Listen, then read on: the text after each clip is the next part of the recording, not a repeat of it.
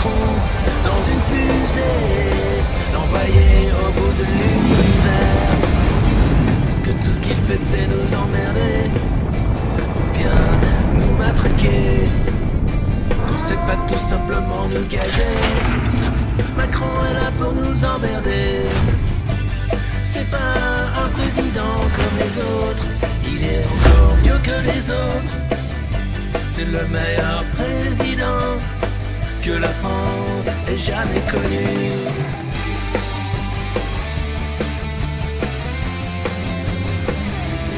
Va mettre Macron dans une fusée et l'envoyer faire le tour de la terre. Mettre Macron dans une fusée et l'envoyer au bout de l'univers.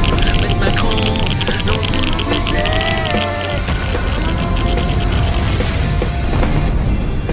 C'est le meilleur président. Ça ferait sans doute le meilleur cosmonaute. Il serait prêt d'aller sur la Lune. Jupiter sans fortune.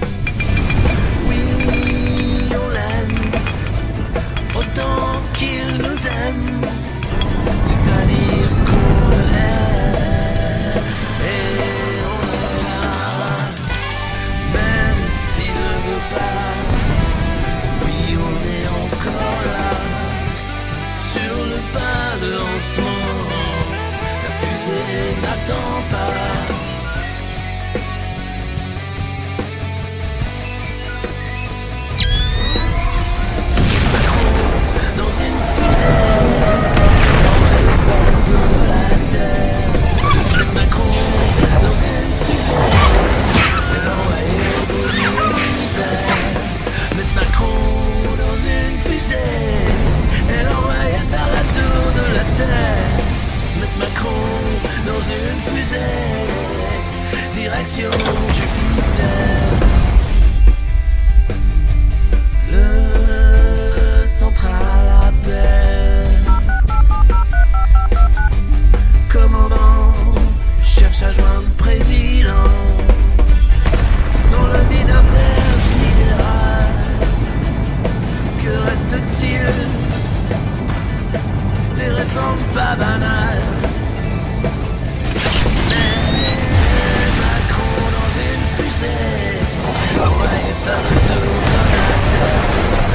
Macron dans une fusée.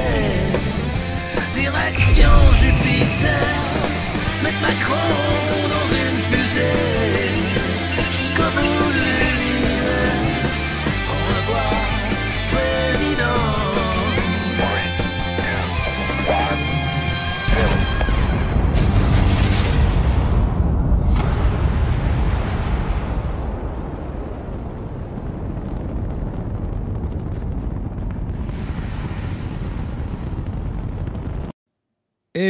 Bonjour tout le monde, c'est la revue de presse du monde moderne. J'espère que vous allez bien. Désolé, un peu de retard ce matin. On avait euh, du retard à l'allumage, ça arrive.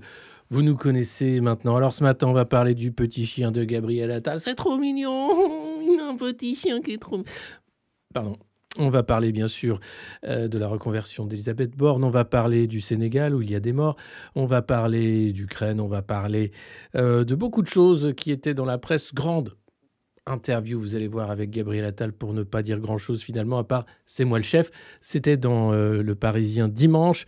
Dans le JDD, euh, Gérald Darmanin remet en cause le droit du sol à Mayotte. On avait euh, la Tribune dimanche, qui est le concurrent direct du JDD, avec euh, Édouard Philippe en haut de sa tour du Havre, qui passe son temps à expliquer qu'il est prêt hein, pour 2027. Décidément, il est vraiment prêt, mais nous, est-ce qu'on est prêt? Non, on s'en fout complètement.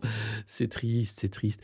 On va parler aussi derrière ces acteurs hein, qui jouent les gouvernants et les élites, il y a euh, les inconnus. Et euh, c'est des inconnus qui ont beaucoup de pouvoir, qui ne choisissent pas la lumière, un peu comme Alexis Collère, qui est le plus connu d'entre eux, dirons-nous. Mais ils sont nombreux à avoir fait l'ENA, Polytechnique et d'autres écoles pour être conseillers du prince et faire de la politique à la place de ceux qui prétendent faire de la politique, mais qui font du spectacle. Et cela, on va en parler en deuxième partie de Revue de presse avec Paul-Antoine Martin, Le clan des seigneurs, un roman qui explique comment ça fonctionne. Paul-Antoine Martin, lui, euh, il a fait Central, Supélec et, il les a côtoyés. Il les caricature dans un livre. Et on va parler, bien sûr, euh, de ce fiasco ou des Castera, mais aussi de ceux qui actuellement sont en place et restent bien, bien invisibles pour continuer de mettre en place les politiques de casse sociale qu'ils appellent progrès. C'est la revue de presse du monde moderne. Si vous ne la connaissez pas encore, eh bien c'est le moment ou jamais de vous abonner à notre chaîne, de nous suivre, de mettre un pouce, de euh, mettre un euro dans la machine si vous pouvez le faire, un euro par mois. Je sais, c'est pas pas facile, mais via YouTube ou Patreon, vous pouvez le faire et euh, on vous en remerciera pour les prochains projets. Parce que nous, on a des projets. Pas les mêmes que Macron. Voilà. Alors, euh, on commence tout de suite, comme j'avais dit. Vous avez vu, j'ai fait un, logo de, du bled rétroéclairé euh, du monde moderne. Voilà, ma petite, euh, petite conception ce week-end. Si, vous avez des, plus de compétences que moi, notamment dans l'ébénisterie, prenez contact. On pourrait faire un truc un peu plus chouette, je pense. Alors, euh, avant de commencer, oh, c'est trop mignon, mais regardez-moi cette petite bouille. Je parle du chien, évidemment. Oh là là, c'est Volta. C'est la nouvelle petite chienne de Gabriel Attal. Regardez-moi ça comme c'est trop mignon. Mais qu'est-ce qu'on va faire de cette boule d'amour? Mais qu'est-ce qu'on va... On va poser bien sûr une photo sur Instagram qui va recueillir plus de 26 000 likes. Bah oui, c'est le premier ministre Instagram. Alors oui, je vous rappelle que Gabriel Attal, je sais, je sais, certains ont du mal à s'y faire, mais c'est le premier ministre de la République française. Ouais de, de Macron. Mais du coup, alors, vous savez, quand euh, euh, c'était Olivier, je sais plus, un Boris Vallot, oui, peut-être Boris Vallot, qui était à la tribune et qui parlait des accidents au travail et qui parlait bien sûr de, choses graves. Euh, Gabriel Attal, lui, montrait la photo de son petit chien à sa copine Prisca Thévenot et à toutes ses copines ministres qui étaient là. Oh, mais il est! Pendant que à la tribune, eh bien, le pauvre député disait un peu de décence, s'il vous plaît, monsieur le Premier ministre. Je parle de un peu de décence. Mais non, mais il est trop mignon. On va pouvoir casser le travail avec ça. Hein? On va pouvoir foutre en l'air le code du travail, c'est pas beau ça. On va pouvoir vous faire bosser jusqu'à ce que vous en creviez. Mais vous aurez des petits chiens trop mignons. Qu'est-ce que c'est mignon Qu'est-ce qu'on en a de la chance quand même, c'est Volta? Oh putain. Excusez-moi, je garde mon calme. Et alors regardez quand même cette pause étudiée sur les marches de Matignon. Hein. Ce winner qui est Gabriel Attal, en skate bas, bien dans ses baskets, bien dans sa tête, avec sa petite chienne Volta. Il est là pour tout foutre en l'air. Eh bien oui, et ça marche. C'est le Premier ministre Instagram, ça fonctionne. Et alors, je suis tombé sur une pépite. Euh, parce que on a le Premier ministre qu'on mérite, me direz-vous. Alors non, on mérite pas ça, je sais, mais c'est pas grave, c'est comme ça. Euh, il fallait, fallait pas voter. Bon, écoutez, c'est pas grave, on va pas revenir. Je sais, ça fâche tout le monde, les, repas de famille, les trucs. Qu'est-ce que t'as fait, mais machin, mais Mélenchon. Eh ben oui, je sais. Bref, c'est merveilleux. Mais non, c'est pour dire c'est le dimanche matin, c'est tranquille à Matignon. Hop, je lis la tribune dimanche avec l'interview d'Edouard Philippe et moi je fais mon interview dans le JDD. Voilà, c'est parfait. Alors, avant de, avant de lire, et je sais, certains vont peut-être déjà nous quitter parce qu'ils vont se dire j'ai pas fait ça, j'ai pas, je, je regarde pas la revue de presse pour ça. Alors c'est vrai, euh, la fatigue de la lecture de la presse mainstream euh, peut parfois conduire à des comportements déviants, mais euh, non, restez avec nous, vous allez voir, ça va bien se passer. avant de, donc parcourir avec vous l'interview de Gabriel Attal dans, le, le, Parisien dimanche, nous allons regarder une petite fiche Pôle emploi, parce que je sais que certains qui regardent actuellement cette revue de presse sont en recherche d'emploi. Eh oui. Eh bien, figurez-vous que Pôle emploi a pensé à vous. Paf voilà la journée type d'un demandeur d'emploi. C'est un document officiel de Pôle emploi. Ne vous en déplaise. Alors, attention, attention les chômeurs. Je sais, vous êtes là. Euh, qu'est-ce que c'est? Moi, je me lève vers 10h, euh, je mets la rue de presse du monde moderne. Après, bon, bah, j'ai normalement, euh, j'ai FIFA. après, bon, bah, je vais, je vais prendre un kebab en bas. Après, bah, qu'est-ce qui se passe? Bah, je, je, fais la sieste. Hein. Ouais, puis après, bah, je, bah, je commence l'apéro. Hein. C'est l'heure de l'apéro. Généralement, oh, je fais, euh, ouais, soit je fais un peu de YouTube, euh, soit je vais sur YouPorn. Et puis bon, euh, généralement, vers 18h, 19h, c'est re-l'apéro, mais avec mes copains qui sont en recherche d'emploi également. Et puis après, je me couche. Ça, c'est la vision qu'ont les grands maltraitants du chômeur. Hein. Voilà. Alors, comme ils se sont dit, ah mais quand même, à ces branleurs, il faut quand même qu'on leur explique comment faire pour travailler quand on travaille pas. Alors on leur a fait une journée type d'un demandeur d'emploi. Et là, tu dis, non, vous foutez de ma gueule. Non. Enfin, oui, mais non. Enfin, si, mais non. Mais c'est plus compliqué, en fait, parce que toi, tu es là, tu te dis, non, mais c'est pas. C'est pour mon bien. Ouais, voilà, c'est exactement pour ton bien. Alors, la journée type d'un demandeur d'emploi, efficace, parce que évidemment, il y a le demandeur d'emploi euh, FIFA hein, qui, lui, est beaucoup moins efficace. Et là, on se dit, écoute, euh, je veux bien Michel, tout ça, ça c'est du boulot de chercher un emploi, de, de, garder ton rang dans League of Legends. Euh, je sais que aussi tu t'es inscrit sur PokerStar, mais quand même, il faut que tu trouves un emploi. Alors voilà, tiens, lis ça, c'est super bien foutu, c'est Pôle emploi qui t'explique comment tu vas faire ta journée. Alors ça commence à 7h45. Pourquoi? Je ne sais pas. Hein. c'est l'art de booster votre recherche d'emploi. Donc ne posez pas de questions. Levez la main les chômeurs. Attention, je vous vois dans le chat. Vous allez tous être dénoncés parce qu'il est 10h01 euh, et vous êtes devant la rue de presse du monde moderne. Ça, c'est pas efficace. Hein. je ne vous cache pas que c'est pas efficace. Maintenant, c'est France Travail. Mais attendez, il manque les entretiens. Mais il y en a. attendez Pas tous à la fois. Alors, à 7h45, hop, hop, hop, hop, hop, on se réveille avec une petite séance d'exercice à jeun. Hein, c'est mieux. Euh, des études prouvent que le sport au réveil permet de booster votre motivation. Oh, je suis motivé, je suis motivé. Oh là là. Alors, 8h30, euh, sous la douche, on profite de 10 minutes afin de réfléchir à nos objectifs et nos envies. 10 minutes de douche, mais attention, et les objectifs climatiques dans tout ça. Et si jamais Linky, à ce moment précis, à 8h30, décide de nous mettre en sobriété énergétique pour le grand test vers le puits de Dôme, qu'est-ce qu'on fait? On se douche à l'eau froide? Et est-ce, est-ce eh, quelle est la température de l'eau pour que cette journée type d'un demandeur d'emploi soit la plus efficace possible? Est-ce que c'est possible de savoir? Non, parce que là, je trouve que vous donnez des conseils, mais en même temps, il y a plein de, il y a plein de questions qui, qui se font jour, quoi. Voilà. Donc, euh, bon. Euh, alors, à 8h45, hein, donc là on est une heure après la séance de sport, la douche, on avale un petit déjeuner copieux. Hein. alors beaucoup de cartons, hein. ça si vous en avez, n'hésitez pas, c'est carton, carton, carton, un peu d'eau avec des pesticides, ça c'est pas mal aussi. On boit son café sur le balcon, si on a un balcon. alors ça j'aime bien parce que Allez, c'est pour tout le monde, tout le monde a un balcon, il n'y a aucun problème. Ok, super. L'objectif, c'est de profiter de la lumière du jour. C'est un antidépresseur naturel. Et là, tu te dis, non, mais c'est pas un document officiel. Si, si, si, si, c'est dingue. J'aime bien, c'est le petit déjeuner copieux, la douche de 10 minutes. Là, déjà, tu as foutu en l'air euh, bah, tout ton mois. Hein. Bah, tu te dis, bah, non, mais attendez, vu le prix de l'électricité, euh, enfin bon, et le prix du carton, quoi. Bon, 9h15, attention, les choses sérieuses commencent. 9h15, là tu dis, ah, dans un quart d'heure, c'est la revue de presse du monde moderne, s'il est à l'heure, ce gros con d'Alexis Poulain. Euh, donc tu dis, bon, bah, j'ai le temps de me refaire un café. Non, non, non, non, non, non, non, non, non, non, non.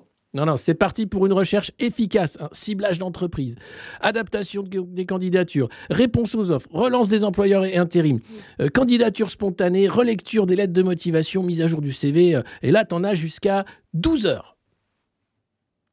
Ah ouais, ouais, c'est candidature spontanée et tout, ça prend du temps. Voilà. Donc là, c'est génial. Euh, waouh.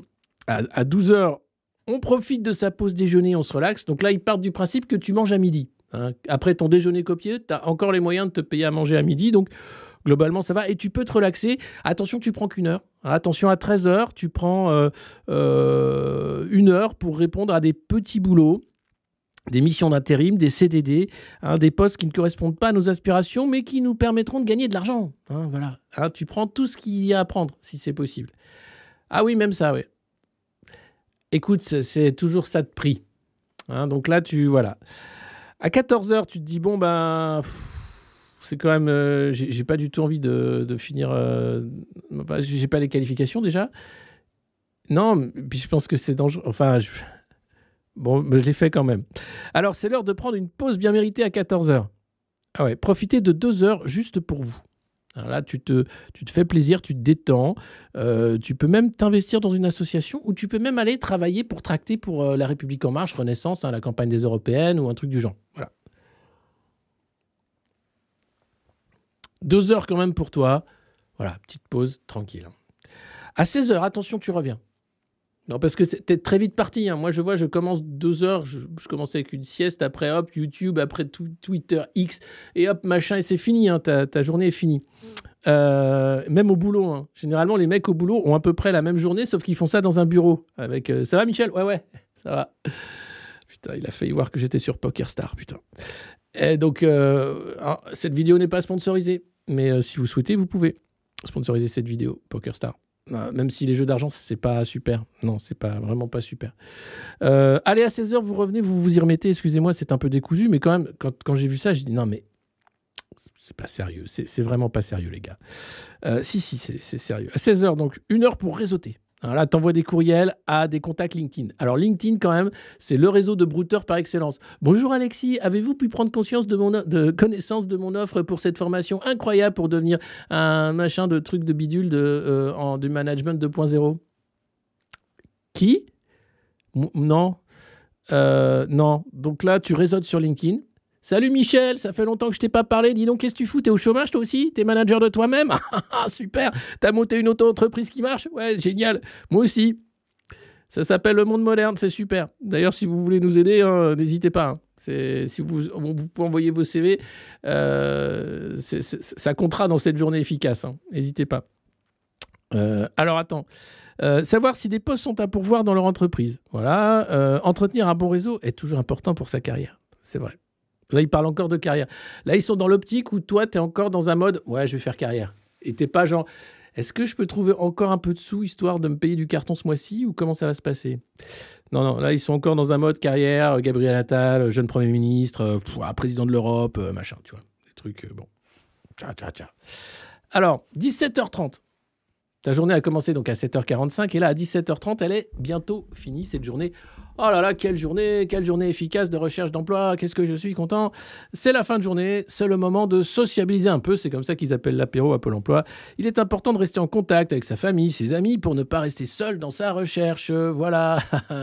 Eh ben voilà, vous êtes content?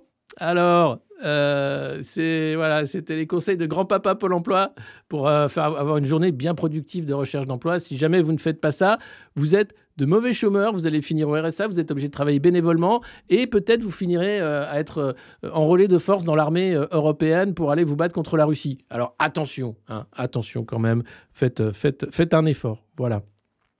J'espère que euh, vous suivrez ces conseils. Euh, évidemment, vous pouvez regarder la revue de presse du monde moderne de 14 à 16 heures, hein, dans cette pause euh, bien méritée. Vous pouvez vous faire plaisir, vous détendre, et c'est à ce moment-là que vous pouvez regarder le replay. hein. Pour tous les chômeurs qui sont en train de, de regarder à 10h08 euh, la revue de presse du monde moderne, c'est une grave erreur dans cette journée type du demandeur de- d'emploi. Euh, vous devriez être à cette heure-ci, hein, si je suis le, guide, en ciblage d'entreprise, euh, en train de, répondre à des offres, de relancer des employeurs et de l'intérim, hein, mais surtout pas d'être devant le live de, la revue de presse. C'est mal. C'est très mal. Et, attention, chômeur YouTube, chômeur YouTuber, c'est tendance. C'est bah oui, c'est ce qui fait de mieux.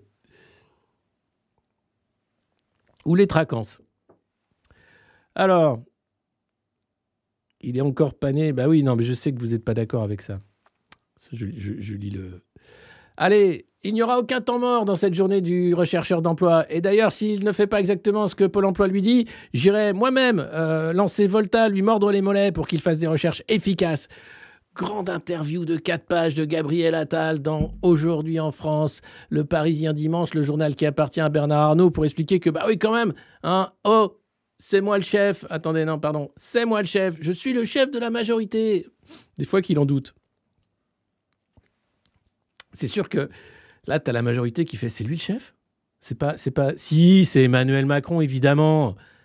Idiot, il fait semblant. C'est juste qu'on a besoin de mettre, euh, tu vois, euh, le, bon Dieu, c'est saint, tout ça. Comme ça, tu, tu, il y, a- tout un panthéon macroniste qui est en train de se mettre en place, de Olivier Véran en passant par Sibeth Ndiaye. Voilà, c'est un panthéon. Et ben voilà. Donc lui, il est le chef de la majorité. N'en déplaise à tous ceux qui disent oh, oh, ça va, pas lui, hein, qui s'occupe d'abord de, j'allais dire, euh, mais non. Enfin, c'est lui le chef. Et que nous dit Gabriel Attal dans cet euh, entretien incroyable? Alors déjà, avant de commencer l'entretien, Rappelez que Gabriel Attal voulait faire un gouvernement resserré, moins de ministres que Elisabeth Borne, et donc il a réussi. Il a fait un gouvernement avec 7 ministres de moins que le gouvernement Borne 2. Euh, donc on est à 34 au lieu de 41 ministres. Waouh, super. Mais, eh oui, eh oui, ces gens-là, ne savent pas faire des économies, surtout quand il s'agit de prendre un Falcon ou euh, de s'entourer, ou bien de s'augmenter pour euh, pouvoir aller bouffer au resto. Non, c'est toi, toi le soignant, toi l'infirmier libéral, toi, toi aussi là, oui, oui, toi le prof là. ah, tu croyais qu'on t'avait pas vu. Tu vas bosser un peu plus, tu vas faire plus avec moins? Supportable ces gens qui sont là. Ah, faudrait faire des économies, mais commence par toi en fait. Euh, voilà. Alors, alors attendez, attendez. Eh bien, au lieu, certes, de faire des économies dans les ministères, il a tout simplement fait exploser le nombre de conseillers qu'il y a à Matignon. Voilà, à Matignon, vous passez d'un cabinet de 15 à 60 conseillers. oh là là là là là là Ah bah ça c'est incroyable. Heureusement qu'il n'y a que 29 ministres et 5 secrétaires d'État. Vous vous rendez compte 65 conseillers autour de l'auguste personne de Gabriel Attal pour faire aucun temps mort, un programme de choc où toi le chômeur tu vas enfin trouver un boulot parce que si tu le trouves pas, t'inquiète pas que tu vas le trouver. Ça suffit, la cistana au travail. Comme le gouvernement d'ailleurs qui était en séminaire ce samedi, qui montre l'exemple en prenant des photos, en disant on est tous au travail, très resserrés autour de Gabriel Attal et de sa petite chienne Volta. Oh, qu'est-ce qu'on est bien là. Oh là là, qu'est-ce qu'on est bien, qu'est-ce qu'on va travailler. Alors, qu'est-ce qu'il nous dit dans cet entretien incroyable? Quelles sont les mesures d'urgence pour les jeunes qui sont en train quand même de sombrer dans une situation psychologique lamentable Nous savons trop de jeunes en situation de fragilité, de perte de repères, de syndrome dépressif, avec malheureusement parfois des pensées suicidaires. C'est la grande cause de mon action. D'abord, nous allons renforcer la A, A, A, A, A, A, Alors, il va renforcer euh, l'aide euh, euh, avec notamment les, les infirmières scolaires. et puis ensuite, il déroule, juste après cette question, c'est un truc de dingue, toutes les mesures de coercition qu'il va mettre en place à l'école. Il veut une école beaucoup plus dure, beaucoup plus rigide, où les jeunes vont en prendre plein la gueule parce que ça suffit les jeunes, parce que ah ouais, ouais, on est là, on fait rien, euh, on est tranquille, et puis en fait, euh, non. Ben non, non, non. Donc, pour que vous alliez mieux, les jeunes, au boulot. Au boulot avec Gabriel Attal et sa petite chienne Volta qui est vraiment trop mignonne, incroyable. Et donc ça va vous permettre, bah, comme ça, d'être un peu moins dépressif, les jeunes, puisque vous n'aurez plus le temps de penser à la dépression. Hein, au pas, dans votre uniforme, dans votre bel uniforme tout neuf. Euh, autre enjeu majeur, puisqu'il n'y a que des enjeux majeurs, hein, Gabriel Attal, il est sur tous les enjeux à la fois. C'est un mec, il est vraiment, mais tu, peux lui faire confiance. Euh, combien coûte ces 60 Trop? Il faut compter 4000 balles net le conseiller, donc 8000, 10 000, fois 60, voilà, vous avez le truc. Mais c'est rien, c'est considéré comme une économie puisqu'il y a moins de ministres. Euh, alors, oulala, oulala, là là là là. Et là, vous allez voir, il, veut un été de progrès sociaux et un hiver du travail, ou un truc du genre. Enfin, c'est que des formules creuses comme ça, incroyable. Je veux un été de progrès sociaux. Il y aura des changements sur la santé. Il faut arrêter l'hémorragie et reconquérir du temps médical. Qu'est-ce que c'est ça, reconquérir du temps médical? Ça veut dire embaucher des gens? Je l'ai dit, dans tous les départements cet été, euh, il y aura un SAS, un service d'accès aux soins, plutôt qu'un SOS. Je suis en train de mourir, je fais un AVC, qu'est-ce que je fais? Tout simple, le SAS, vous appelez le 15 et on vous oriente vers un professionnel de ville ou vers l'hôpital.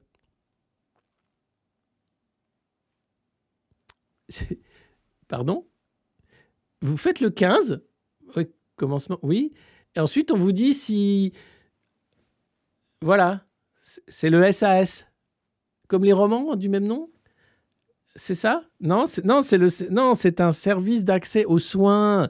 C'est Enfin, ça fait partie de l'été des progrès sociaux. Merde. Vous avez le numéro 15, vous faites le 15, vous appelez. Merde, quoi, c'est le SAS. Si ça, c'est pas un progrès, où t'as un mec au bout du fil qui te dit si tu vas voir un médecin de ville ou si tu vas directement à l'hôpital en fonction de ton AVC que tu es en train de faire, mais que comme personne peut venir, puisqu'il n'y a plus personne, tu vas crever de toute façon. Alors, non, non, non, non, c'est pas, non, c'est pas vrai. Vous n'allez pas mourir, tout va très bien se passer. Ces gens-là sont en train de faire un truc. Sinon, vous pouvez faire le 208-218. Hein. Bonjour, j'aimerais parler au Premier ministre. Oui. Alors, comment se fait-il que les urgences de mon hôpital soient fermées la nuit?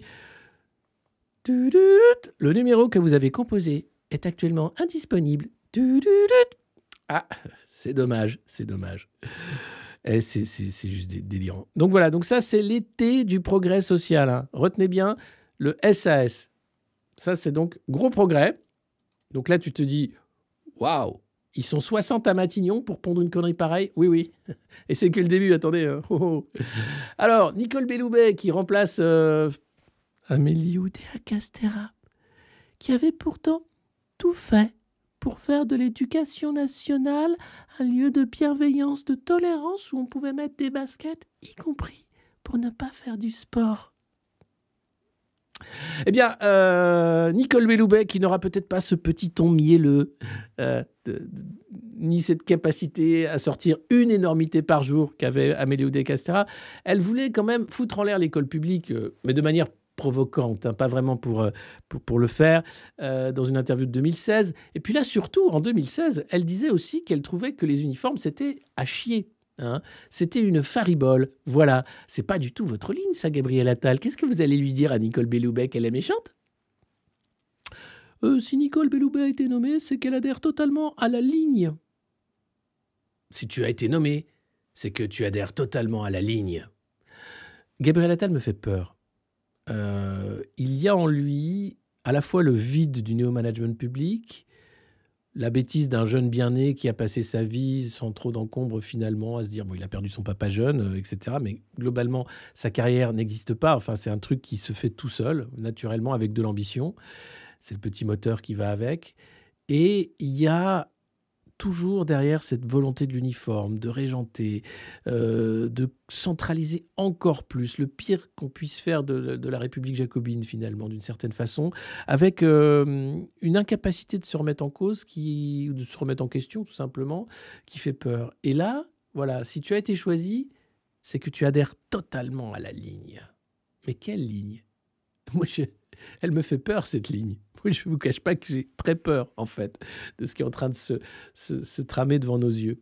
Elle sera une très bonne ministre de l'Éducation, je n'en ai aucun doute. Hein, Nicole Tu seras une bonne ministre de l'Éducation Voilà, je n'en ai aucun doute. Et puis, euh, après l'été des progrès sociaux, arrivera l'automne du travail. Ah, bah c'est vrai que. Parce que. Et, ce sera quoi le printemps de la loose? Non, on n'a pas encore le nom. Euh, on ne sait pas encore. Mais euh, là, on est vraiment. Je ne vous cache pas. On a touché le fond. Hein, euh, mais on ira encore plus bas, rassurez-vous. Hein. On a Jordan Bardella qui est prêt à, être Premier ministre. On a, on a un paquet de, de, mecs comme ça, des acteurs, des mauvais acteurs, qui sont prêts à faire pire encore que Gabriel Attal. Donc là, tu penses que tu as touché le fond? Avec euh, l'été des progrès sociaux, avec le SAS, le 15 pour savoir où tu vas. Là, non, tu peux appeler le, 16 pour savoir qu'est-ce que c'est que l'automne du travail. Excusez-moi, qu'est-ce que c'est? Alors oui, on va accélérer sur le RSA. Ah, le, bah oui, qu'est-ce que je le RSA C'est vrai que c'est le travail. Non, non, c'est pas ça. C'est le RSA en contrepartie des 15 heures d'activité vers l'insertion qui sera généralisée le 1er janvier 2025. Bien. Qu'est-ce qu'elle est? Oh, mais je vous vois, vous êtes là. Oh non, mais c'est pas possible. Mais qu'est-ce que c'est? Mais qu'est-ce mais qu'est-ce qu'il est mignon ce petit chien. Mais regardez comme il est mignon ce petit chien. Oh, qu'est-ce qu'il est mignon, mais qu'il est trop mignon. Donc, et là je vais prendre un accent allemand parce que ce sera peut-être plus clair pour tous les feignants qui entendent mal le français. Ya? Non, non, le RSA, donc, en contrepartie des 15 heures d'activité, non, non, ça ne s'appelle pas le service du travail obligatoire, pas du tout, c'est le RSA, en contrepartie des 15 heures d'activité vers l'insertion. Attention, c'est pas 15 heures d'activité comme ça où tu es là, non, à faire du macramé, des trucs qui... Non, non, tu vers l'insertion, c'est super important. Et je veux qu'on avance sur la réforme de l'assurance chômage. Là, on va en parler parce que c'est quand même... Je me suis, ça m'a fait un peu waouh. Vous allez voir, c'est sur les chiffres des emplois disponibles en France. Il y a un loup. Donc, la réforme de l'assurance chômage pour inciter à la reprise d'activité et faire en sorte que l'écart entre travail et inactivité soit toujours plus important. Hein Donc si toi tu es chômeur et que tu ne suis pas les, les, conseils de Pôle Emploi pour ta journée efficace de recherche de travail, tu seras chômeur, mais en même temps tu seras encore plus pauvre. C'est ça, c'est ça le progrès social. Et ça te permettra de te dire, ah, il est temps que je trouve un travail mal rémunéré. Parce que sans ça, je vais peut-être finir au RSA du travail obligatoire de l'insertion vers, vers la lumière de Skippy. C'est ça le problème. Attention, hein, c'est quand même. Donc, euh, donc voilà. L'idée, c'est que travailler, c'est tout. Hein. Même n'importe quel petit boulot pour juste pouvoir payer un peu de carton pour le petit déjeuner copieux du matin. Une négociation est en cours avec les partenaires sociaux. Alors une négociation, ça veut dire que bientôt nous allons avoir de grandes manifestations syndicales qui euh, vont finir en eau de boudin avec peut-être un peu des violences policières au milieu pour dire ah oh bah non alors on était d'accord mais de rien surtout mais quand même on va le faire c'est nul comme la retraite. Euh, et puis euh, je vais suivre ces discussions. Ah bah heureusement tu es payé pour ça quand même. Le mec quand même te dit oui oui je vais suivre oui je vais suivre ces discussions. Ouais. Oh. Eh mec, c'est l'automne du travail, mec. Évidemment que je vais suivre ces discussions, quoi. L'autre là, oui, il va faire n'importe quoi, il, va balader sa petite chienne Volta dans les jardins, il va, il va faire des soirées. Pardon, non mais il va, il va suivre ces discussions. Euh, et donc, si l'on constate que la trajectoire financière de l'assurance chômage est de l'UNEDIC dévie, nous relancerons une réforme sur le sujet et nous présenterons à la rentrée un projet de loi pour l'acte 2 de la réforme du marché du travail. Ça va être une boucherie. Alors ça, si vous n'êtes pas au courant, je vous propose de regarder cette photo. Elle est trop mignonne, cette photo, cette petite chienne. Qu'est-ce qu'il est mignon aussi, Gabriel Attal. Vous savez qu'il est gay? Alors il a dit c'est pas un problème, donc tant mieux c'est pas un problème. Mais qu'est-ce qu'elle est mignonne sa petite chienne quand même. S'il aime les animaux, c'est qu'il aime les humains. Non? C'est qu'il est humaniste. Non S'il aime les animaux comme ça Non Parce que c'est quoi l'acte 2 de la réforme du travail, monsieur Attal? Qu'est-ce que ça va être? Non, on n'en parle pas, s'il vous plaît. Non, on n'en parle pas. Non. Là, je suis, euh, je me suis penché donc sur les, chiffres de la DARES, sur le nombre d'emplois disponibles en France. Ah, vous allez me dire, oui, non, mais attendez, c'est important de savoir combien d'emplois sont disponibles actuellement en France. C'est important. Et la DARES, donc c'est les derniers chiffres, hein, c'est troisième trimestre 2023, donc ça a été publié fin décembre, on n'a pas encore les nouveaux chiffres. Au total, on comptait 356 300 emplois vacants au troisième trimestre 2023. 356 300, je rappelle qu'il y a 5 millions de chômeurs en France, dans les entreprises de 10 salariés ou plus du secteur privé hors agriculture, particulier employeur, activité extraterritoriale, etc. Donc c'était déjà une baisse par rapport au trimestre d'avant, donc il n'y a pas super beaucoup d'emplois. Mais là, on est sur un chiffre voilà, qui donne une idée d'ensemble, 356 300 emplois vacants dans les entreprises de 10 salariés ou plus. Et puis, si vous allez sur le site de Pôle Emploi, là, parlons de France Travail, excusez-moi, là, France Travail vous annonce de manière euh, un peu fière, hein, 1 176 192 offres d'emploi disponibles. Et tu te dis, bah, c'est pas, c'est quand même beaucoup, c'est quasiment quatre fois plus, enfin trois fois et demi plus. Ça fait beaucoup d'offres en plus quand même. Alors pourquoi? Alors parce qu'évidemment, il y a toutes les offres des entreprises de moins de 10 salariés, des particuliers, du secteur de l'agriculture, etc. Mais quand même, ça fait pas tant que ça Hein. Euh, puis après, il y a la question des doublons. Il y a la question des offres aussi qui sont des offres d'emploi d'une heure, des, mini-jobs, des machins, des trucs, des offres d'emploi aussi qui sont caduques et qui sont toujours sur euh, France Travail. Et donc, je me suis posé la question, mais est-ce qu'on a réellement aujourd'hui, en temps réel, une connaissance du nombre d'offres d'emploi réelles en France Eh bien non, pas du tout. On a donc la DARES qui est au plus proche avec euh, cet outil, hein, qui est un outil donc, qui n'est pas complet, et on a Pôle emploi qui mitonne pour dire Mais il y a plein d'emplois, allez les chômeurs, allez, bougez-vous.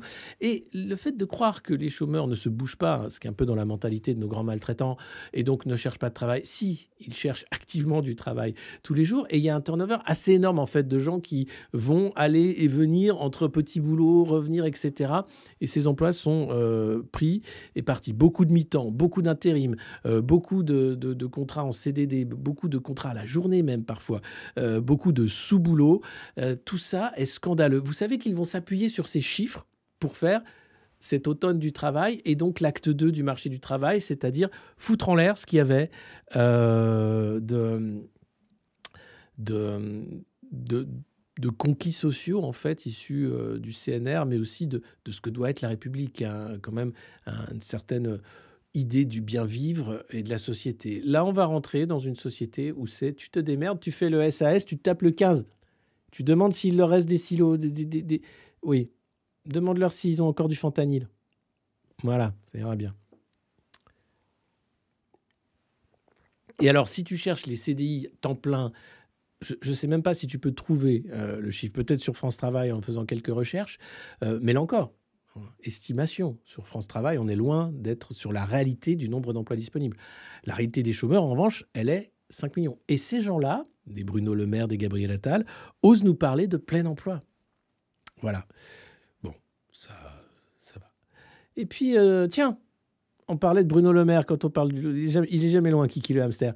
Euh, quand même, euh, le ministre de l'économie dit qu'il faut trouver 12 milliards d'économies en 2025. Tous les ministères devront se serrer la ceinture, alors, hein?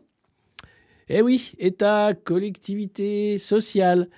Euh, nous devrons tous faire des efforts. J'aime bien parce qu'il fait État, collectivité, social. Pourquoi c'est le social qui fait des efforts? Ah oui, parce que ça sert à rien. Je, suis bête. Euh, oui, pour éviter la catastrophe. Hein. Alors, tu sais que l'État va pas faire d'efforts. Tu sais que les collectivités vont avoir du mal à faire des efforts. Hein, quand Laurent Wauquiez invite ses copains pour des repas euh, à plus de, 100 euros euh, tête, c'est sûr, que, voire plus, hein, ça va être compliqué de faire des efforts. Hein. Mmh, Par contre, le social, oui, aucun problème. Euh, oui, oui, le RSA, bénévolat, pas de problème. le chômeur, finit les... Fin de droit Mais ça fait un jour que je suis au chômage. Ah ouais, ah, ça va vite. Mais ça, c'est le progrès, vous savez. Tout va plus vite. Ah aucun temps mort. Aucun temps mort. Euh, voilà, c'est super. Et donc l'État sera exemplaire. Ah, oui, nous réduirons la progression de nos dépenses tout en continuant, bien sûr, à investir dans nos secteurs vitaux. Ah, quels sont les secteurs vitaux, monsieur le Premier ministre? La défense, la justice, la sécurité. Pardon? C'est ça les secteurs vitaux? C'est tout ce qui tue les gens? Euh, Ou les emprisonne? Non, c'est tout ce qui assure leur sécurité. Enfin, ah oui, non, parce que depuis quelques mois, j'ai pas l'impression que la police assure notre sécurité en manifestation. On se sent d'ailleurs euh, en insécurité grandissante en manifestation, même si la NAS est interdite, ils continuent de la faire. C'est malheureux, hein. euh, sans compter bien sûr euh, les nombreuses violences hein, qui sont des ordres. Hein. Mm. Quant à la défense, bon, aller à la guerre, je vous, avoue que c'est pas un futur souhaitable, vraiment pas. Mais bon, si vous me dites que c'est vital, et la justice, quand on a Dupont-Moretti qui est là pour t'expliquer que bah ça va, la France n'est pas un coupe-gorge. Euh, on en est où d'ailleurs, tiens, du, mec sous OQTF qui est arrivé dans une école avec deux couteaux, qui a été relâché? C'était pour rigoler, oui. Ah, j'avais complètement oublié que c'était pour rigoler. Ah c'est drôle quand même. Oh. Donc voilà, vous savez qu'ils vont mettre le paquet pour euh, contrôler ceux qui ne seraient pas contents. Hein. Pour le reste, euh, le social, faites des efforts. Faites des efforts. Le social, c'est quoi? C'est toute la vie, en fait. C'est le soin, c'est l'éducation, c'est le temps libre, c'est tout ce qui fait que la vie est belle, en fait. C'est tout ce qui fait que on a fait toutes ces années, en fait, de lutte, qu'on est arrivé à partager les richesses avec euh, bah, un impôt mal fait, hein, puisque là, on se rend compte que l'impôt va servir à à financer l'industrie d'armement. Mais globalement, quand c'était bien fait, ça permettait d'avoir une meilleure vie. Là, on se rend compte que la spoliation fait qu'on a une vie de merde, hein, euh, de moins en moins belle, faut pas se cacher non plus, hein, du fait de ces, de ces young leaders assoiffés, assoiffés de pouvoir. Euh, et là, 12 milliards d'économies, immédiatement, le mec te dit « Oh, c'est le social. Ah ouais, ouais, faites des économies. Hein. Oh, l'éducation, tout ça, c'est nul. c'est des ministères nuls. J'en peux plus en fait. Bah, vous voyez bien que depuis que je fais cette revue de presse, le ton a un peu changé. Alors on reste euh, critique, on reste caustique, on reste, on essaie de garder le moral, mais ça va trop loin. Et on va parler dans un deuxième partie euh, de ce clan des seigneurs, mais des seigneurs avec un A aussi, on pourrait le dire, de Paul-Antoine Martin qui a côtoyé euh, ces grands technocrates qui sont là pour nous pourrir la vie. ce sera tout à l'heure, voilà. Alors, ah, je vois qu'il y en a qui m'envoient des messages en même temps. Est-il possible de poster des publicités sur le site? Oui. Oui, il faut voir, on va en parler tout à l'heure. Euh, Ok, très bien. moi, j'ai plein de. Et oui, et donc si vous, si vous, si vous faites des enseignes ou vous aimez travailler le bois, vous pouvez me faire un logo plus joli que celui-là, euh, rétroéclairé. Je suis preneur également. Euh, n'hésitez pas à m'envoyer contact at le monde moderne, on fera un truc bien. Ça, ça, voilà, c'était mon petit DIY du week-end. Je suis très content quand même. Je fais un truc, c'est magnifique. Alors, euh, assez parlé de, de, de bonheur. Y a-t-il une dérive antisémite chez la fille, monsieur le Premier ministre? Oh oui, oui, oui, oui, oui. Oui, oui, oui, oui, oui, oui, oui. C'est une, grande interview sur qu'est-ce que vous allez faire et hop, allez, tiens, si on en profitait, il faut dire que c'est le journal de Bernard Arnault et il n'aime pas beaucoup non plus les candidats qui souhaiteraient. Euh, enfin, vous voyez ce que je veux. Enfin, à l'effet parle d'eux-mêmes, hein. ils persistent dans leur outrance. Hein. Donc oui. Ah d'accord, d'accord, ok. LFI n'est pas clair sur ce sujet. Dans l'espoir cynique et ignoble de se dire qu'il y a peut-être à la clé des voix à aller chercher. Quel, mais Qu'est-ce que c'est cynique et ignoble? Comme Aurore Berger qui voudrait d'ailleurs supprimer l'aide à certaines associations féministes si elles ne disent pas que le 7 octobre, c'est un acte euh, antisémite, un attentat euh, et, et, du terrorisme c'est Aurore Berger qui dit ça, c'est-à-dire que on va politiquement censurer des associations féministes sur, un point d'ailleurs très politique. C'est bien, c'est bien, c'est pas cynique du tout, c'est pas pour chercher. Non, c'est super, pardon, excusez-moi. Euh, sinon, il y a eu beaucoup de commentaires sur la photo d'un chien. Alors, il a fait son coming out avec son petit chien Volta. Il a dit Ouais, c'est mon petit chien Volta. Il, il, donc, il montrait à l'Assemblée, Gabriel Attal, hein, la photo de son chien pendant que ce député euh, de la NUPES expliquait qu'il y avait quand même beaucoup trop de morts au travail en France. Et lui, il était là Oh, il est trop mignon, mon petit chien. Et il explique J'ai toujours aimé les animaux. À l'occasion de ma nomination, ma famille m'a fait une surprise et nous avons adopté un chien, une femelle de la race Chocho. Euh, comme elle court partout, je lui ai donné le nom de l'inventeur de la pile électrique, Volta. Dans l'hémicycle, pendant la motion de censure, mes sœurs m'ont envoyé une photo de ma chienne dans le jardin. Spontanément, j'ai voulu partager ce moment avec les ministres à côté de moi. Qu'est-ce que c'est mignon Qu'est-ce qu'il est mignon Il est humain Il est humain Mais ça a été perçu comme un manque de respect quand même. Oh, oh, oh, oh, oh si je vous racontais ce que font certains membres de l'opposition pendant que je m'exprime à la tribune de l'Assemblée, c'est-à-dire des gestes obscènes, je n'en dirai pas plus. Oh, bah si, si, vas-y. Allez, il y en a qui montent leurs fesses et tout. Non. Non, non, il serait rappelé à l'ordre quand même. D'accord. Oh, qu'est-ce que c'est mignon quand même, cette histoire de petit chien. Tout ça pour foutre en l'air tout ce qu'il y a de social dans ce pays. Qu'est-ce que c'est mignon quand même. Oh. Bon, vous, vous comprenez, j'espère que vous comprenez l'énorme arnaque de communication qu'est ce gouvernement et qu'est Gabriel Attal. Hein, essayer de faire jeune, essayer de machin, alors que nous allons avoir la politique la plus réactionnaire depuis euh, des, décennies pour foutre en l'air l'assurance chômage, mais aussi l'assurance maladie, tout ce qui restait encore un peu de bien vivre dans ce pays. Ne tombez pas dans le panneau, partagez bien sûr la vidéo du Monde Moderne, abonnez-vous à notre chaîne. Je sais que vous êtes de plus en plus nombreux et je vous en remercie, ça c'est chouette. Euh, c'est ce qu'on veut, voilà, s'informer autrement et puis essayer de, lire cette place oligarchique avec le sourire. Alors je sais que certains d'entre vous ne mangent pas euh, forcément ce qu'ils veulent, ni à leur faim, ou ne font pas trois repas par jour, comme pourtant euh, le Conseil France Travail, hein, dans un petit document euh, à l'adresse des chômeurs qui ne savent pas comment chercher de l'emploi. Eh bien, rassurez-vous, un pourriel Braun-Pivet, le repas de famille, c'est fondamental eh oui. Euh, non, non, non, vous ne rêvez pas. C'est dans Le Parisien, toujours ce journal euh, merveilleux qui appartient à Bernard Arnault. Euh, et là, qu'est-ce qu'on apprend? Ah, mais tiens, on a raté un truc en fait. Ah oui, attendez. Je, reviendrai sur leur pas parce qu'on a raté quand même un, énorme truc. enfin, énorme, non, c'est ridicule. C'est à la fin de l'interview du Parisien. Donc restez, restez. On va parler de, ce que mange Yael Bonne-Pivet dans un instant. Ah, le suspense, c'est incroyable. J'en ai rien à foutre, poulain.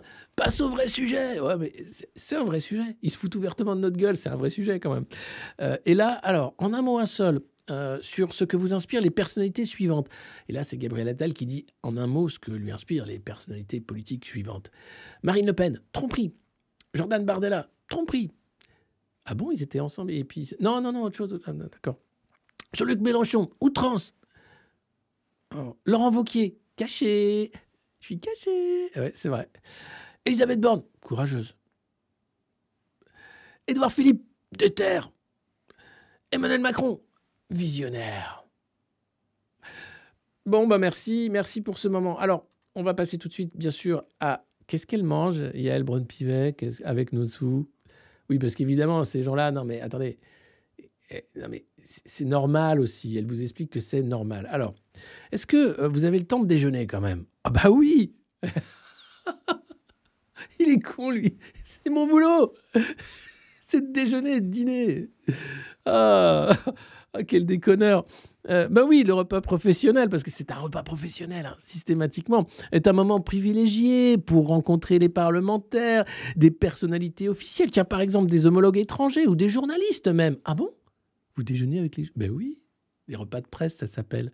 On est tous invités, là, on mange bien, et puis on nous explique euh, ce qu'il faut dire après. Alors, euh, tiens, tenez, euh, j'ai un déjeuner de travail tous les jours. Euh, cela va du tête-à-tête au repas à 10. Hein Aujourd'hui, c'était avec une sénatrice, Nathalie Delattre, que j'avais rencontrée il y a des années lors d'un déplacement. Je lui ai Natoche, alors qu'est-ce que tu fais aujourd'hui? Bah, Viens déjeuner à l'hôtel de la Sète, tiens, c'est pas mauvais. T'inquiète, c'est les Français qui payent. Oui, c'est moi, c'est moi, c'est t'inquiète. Donc ça va alors, c'est bien. Moi, c'est bien. Mais attendez, attendez, elle est consciente, hein, elle est très consciente qu'il faut. Attendez, elle, elle mange pas trop. Qu'est-ce qu'il y avait euh, au menu, à part le fait que vous êtes revu euh, avec ta copine Nathalie? Oh, bah, il y avait un carpaccio de poisson de la Méditerranée, de la céréole, je crois. Pointu. hein. Euh, puis du saumon posé sur des petites pâtes frégola. Et enfin des fruits frais. Enfin, voilà, c'est- très frugal tout ça. hein, c'est très, très dit, très léger. D'accord. Et donc, est-ce que- est-ce que parfois vous avez des creux euh, parce que vous mangez pas beaucoup du coup comme pour pas dépenser trop de l'argent des Français. Oui, je mange des noisettes. Et elle nous montre un bol de noisettes et le casse-noix sur la table de son bureau, de son bureau de où qu'elle mange des noix. Super. Un de vos prédécesseurs, François de Rugy, le homard, le homard gate, s'est trouvé au cœur d'une affaire à la suite d'un dîner à l'asset. Donc, euh, euh, en politique, le homard peut être explosif. Oh Et là, il y a Elbron Pivet. Oh non, mais oh Ah, écoutez, il faut d'une part être vigilant à l'image que l'on revoit, et d'autre part sur l'utilisation des deniers publics. Il m'est arrivé, à de très rares occasions, d'avoir un dîner privé ici. J'ai demandé qu'on calcule le prix des repas et je les ai réglés personnellement. Et là, elle te dit ça comme si c'était un exploit. Ah, bah c'est bah c'est normal en fait. Oui, oui, non, mais je tiens à ce que ce soit écrit noir sur blanc dans le journal de Bernard Arnault, s'il vous plaît. C'est extrêmement important que les gens comprennent que de temps en temps, je paye quand même quand c'est des copains. Je veux dire, quand ça se voit trop que c'est des copains, c'est moi qui paye. En noir sur blanc. Voilà. Quand même. Puisqu'on fait attention aux deniers publics, nous. Contrairement à tous ces chômeurs là qui profitent de l'argent public. Alors que non, ils ont cotisé pour avoir droit au chômage. Alors c'est inédit de payer comme ça pour euh, des repas? Oui, oui, je crois que ça ne s'était jamais fait. Je suis attentive à cela. Euh, nous avons ici un magnifique outil, un chef formidable, mais cela doit rester un outil professionnel. Et là, ils remettent une couche. Oh, mais ça veut dire que vous êtes exceptionnel, Yael Braun-Pivet? C'est la première fois que quelqu'un comme vous paye pour bouffer? Que c'est pas que les Français, même quand elle invite des copains, qui payent? Oh, mais c'est dingue ça Mais qu'est-ce que vous êtes? Oh là là, mais vous êtes un exemple de morale et de vertu. Oui. Euh, alors, est-ce que c'est mal vu pour un politique de déguster des mets raffinés À part, euh, à part Gérard Larcher qui a tous les droits? Oh ben, je comprends que ça puisse être mal compris. C'est d'ailleurs euh, un peu triste. hein. Le savoir-faire français, les artisans, les pâtissiers, chocolatiers tels que nous avons ici à l'hôtel de la Sey, nous pouvons en être collectivement fiers. J'espère que tu es fier quand même de savoir que Yael Braun-Pivet a accès quand même à un savoir-faire français incroyable. Et ben ça, tu devrais en être fier. Quand tu bouffes ton petit bout de carton là, dis, Hum, quand même, qu'est-ce que je suis fier de, avec mes, impôts, de payer euh, des, un savoir-faire incroyable à l'hôtel de la C. Yael Braun-Pivet, on- moi ça me rend fier, putain. Ah, je suis fier d'être français, tiens. Hum. C'est c'est incroyable de déconnexion. déjà faire un article sur ce que bouffe Yael Braun-Pivet, et de deux, comme elle en parle, c'est juste du délire. C'est dans le Parisien, hein. c'est juste du délire. Euh, alors euh, voilà, et c'est vrai que nos visiteurs du monde entier sont émerveillés lorsqu'ils découvrent notre art de vivre à la française. Euh, et toi aussi, tu l'es quand tu bouffes ton carton. Tu te dis ah, quelle chance quand même, on paye quand même des trucs incroyables à Yael Bonne pour qu'elle rayonne dans le monde entier avec des gens incroyable.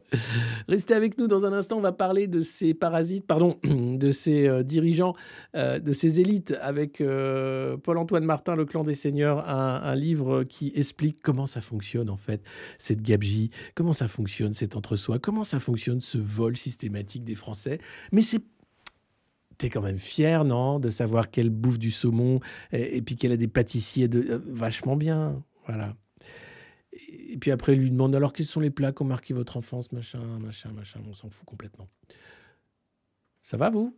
Non, parce que je sens une colère monter, mais il faudrait pas. Vous savez, la colère, c'est, c'est, un sentiment mauvais. Vous devriez être fier, heureux, rassuré même de vous dire que, eh bien, grâce à vos impôts, ça fonctionne comme ça, la République française.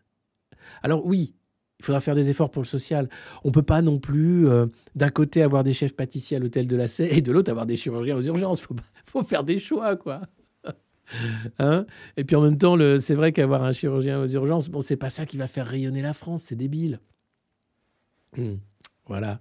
Donc j'espère que vous comprenez un peu les priorités.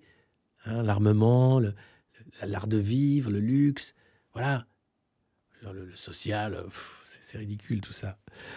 Donc euh, c'est normal. Hein. Euh, alors, ce qui est quand même exceptionnel depuis que je fais cette revue de presse, c'est d'arriver à, être étonné encore de cette déconnexion, de cette obscénité en fait, de, ce, bien vivre en fait qu'ont ceux qui foutent la tête sous l'eau à, une majorité de Français, à se dire ah mais c'est vrai que il me plaît de manger mes raffinés, mais d'abord et avant tout pour faire rayonner l'art de vivre à la française auprès de nos invités du monde entier. Et sinon, Gaza, comment ça se passe? On peut parler de génocide ou non? C'est antisémite. Ah. Demain, on parlera longtemps, longuement de Gaza euh, avec euh, une journaliste euh, qui connaît très bien ce petit bout du monde et qui va nous expliquer l'horreur en fait qui est en train de se passer là-bas et l'horreur du déni qui est en train de se passer ici. Voilà, euh, pendant ce temps-là, il mange et tout va bien. Merci, merci Yael, merci, merci. Euh, ça voilà. Oh, ça c'est une photo qui fait peur. Ta ta ta ta ta ta ta ta c'est la nouvelle promo de Magistrat qu'il Emmanuel Macron est allé dire bravo, vous allez tous les mettre en prison, tous les séditieux. bravo, bravo. Allez, je compte sur vous pour mettre en prison tous les opposants également dans un instant. Merci. Il y avait également le ministre de l'Intérieur, le ministre de la Justice et plein d'autres gens qu'on ne sait pas ce qu'ils font, euh, des préfets, des trucs comme ça. Et puis derrière, bah, tous les prochains magistrats qui vont mettre en prison les séditieux. Ça va être bien foutu. Hein. Je vous cache pas que j'ai d'angoisse qui monte. Et comme je vous disais, ne, cédez pas à la colère. Soyez fiers, soyez fiers de payer hein, ces déjeuners et ces dîners à tous nos, représentants qui nous représentent tellement bien, et y compris le savoir-faire français. Merci. Je sais, je sais, ça fait mal. Je sais. Moi, moi aussi, moi aussi, je. À un moment, il va falloir. Euh, on va oui, mais vous aussi, vous mangez du carton. C'est dingue. Voilà. Allez, on continue cette revue de presse. N'hésitez pas si ça vous plaît, à juste vous abonner à notre chaîne. On est en train de, passer euh, des 130 000 abonnés à plus et on va continuer. Euh, l'objectif cette année, c'est de faire 200 000 abonnés. Ce serait formidable si on arrive à faire ça. Et puis, euh, ben, on est sur Instagram aussi, Le Monde Moderne. On est sur X et on est sur Facebook, là où vous nous regardez en ce moment. Si vous avez ce réseau social qui censure d'ailleurs certaines vidéos politiques, notamment l'interview de Poutine avec Tucker Carlson, a été est un peu cachée sur Facebook alors qu'elle a explosé partout ailleurs. Elle a fait même plus de vues mondialement que la finale du Super Bowl de l'an dernier. C'est vous dire. Et puis nous sommes sur Patreon pour, si vous souhaitez soutenir le monde moderne, devenir l'oligarque qui va faire que de petits médias, nous allons devenir peut-être un grand média de la prise de conscience sociale et, et de tenir bon. Euh, tiens, ça, c'était dans le Figaro. Euh, SAP, qui est une énorme boîte hein, qui s'occupe de, la logistique dans le monde entier. Euh, eh figurez-vous qu'ils avaient, depuis le Covid, une politique ultra flexible de travail à distance et donc télétravail pour tout le monde. Et là, le management, euh, alors ils ont fait des, profits comme jamais. Hein. Et donc ils décident de virer environ 6000 personnes, normal, puisqu'ils ont fait des profits comme jamais. Et ils ont dit, attention, euh, ce qui serait bien, c'est que tout le monde revienne au bureau. Ben non. Ah ben non, non, non, non, non. Du coup, les mecs disent, bah non, enfin voilà, bah, c'est pas normal. Un peu à la française, hein. le, management à la française, c'est pareil, t'es pas content, tu... Voilà, on veut tout le monde au bureau. Mais toi, tu ne veux pas. Mais tu dois y aller quand même. C'est... Voilà petite parenthèse sur. Euh... Ouh là là J'avais totalement oublié cet article. J'avais totalement oublié Xavier Bertrand. Il est prêt. Lui aussi, il est prêt. Il est habité par la présidentielle. Ça fait partie de ces gens habités par la présidentielle, comme Édouard Philippe. Oui, je sais, il nous fatigue. On peut. Ah, écoute, arrête. Voilà. C'est bon. Non. On va faire une sixième république et puis ça ira bien. Voilà.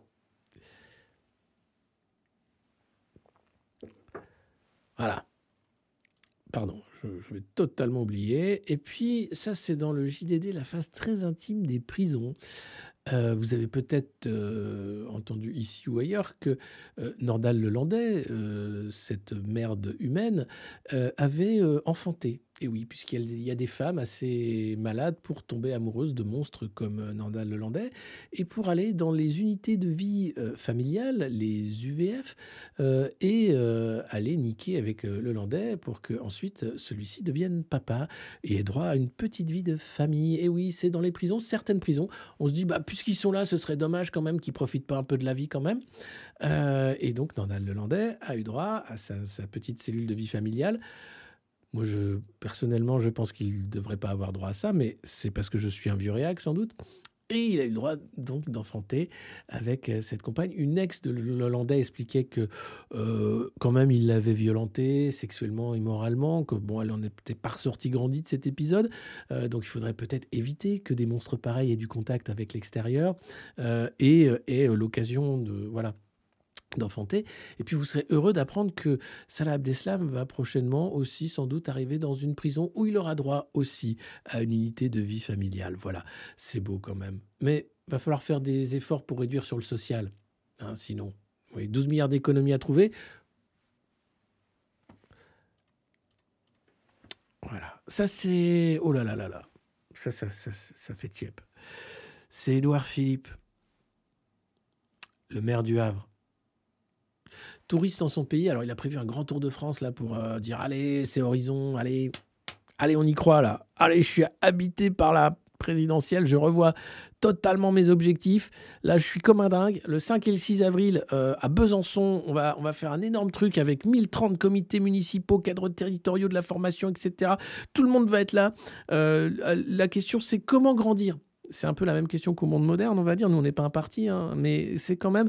Euh, là, ça a été écrit en octobre 2021. Il est dans tout l'Hexagone, Horizon, hein, donc c'est un parti important hein, qui revendique 24 500 adhérents. C'est euh, plus d'un tiers des effectifs officiels de LR, quand même, Horizon. Alors, j'en profite pour dire on n'est pas un parti non, mais euh, on voudrait aussi euh, garder le contact et faire en sorte euh, d'avoir plus de production. On va faire une newsletter, on va faire plein de choses. et donc pour ça, vous pouvez aller sur ce lien qui s'affiche dans le chat et qui est en bas. qui vous avez juste à mettre votre nom, votre adresse mail. des petits plaisantins peuvent mettre Mickey at disneyland.com, ce que vous voulez, mais sinon vous mettez votre vraie adresse mail et vous aurez accès à plein d'infos du monde moderne et notamment tout ce qu'on va lancer en avant-première. Euh, tout comme euh, d'ailleurs euh, le reste. Et si jamais vous souhaitez, avec Patreon, etc., en tant qu'abonné, vous allez avoir aussi du contenu premium, c'est important. pour le reste, bah voilà, ils sont 24 000 adhérents chez Horizon, bon, nous, on est loin du compte hein, au monde moderne, mais vous pouvez adhérer. C'est moins cher que chez Horizon. Alors, vous n'aurez pas de mandat électif, hein. Mais on pourra dire Ah, bah, on a autant d'adhérents que Horizon, voire plus. C'est triste comme objectif de. Putain, je viens de m'entendre là. J'ai dit Non, mais t'as pas dit ça quand même. Si, si. Mais je suis un peu en, ouais, je suis un peu en dépression en ce moment. Du coup, je. Non, bien sûr qu'on a des objectifs qui vont bien au-delà de tout ça. Hein, la vérité, la vérité, c'est ça, c'est que on va plus loin. Et puis alors, donc, euh, en termes de meeting de campagne, de conneries comme ça, etc. Euh, moi, je fais pas des meetings de campagne, c'est pas mon truc. Euh, en revanche, en revanche, attendez. Je suis à Dijon samedi prochain. Alors, je sais pas si je vous l'ai dit, je vous l'ai dit.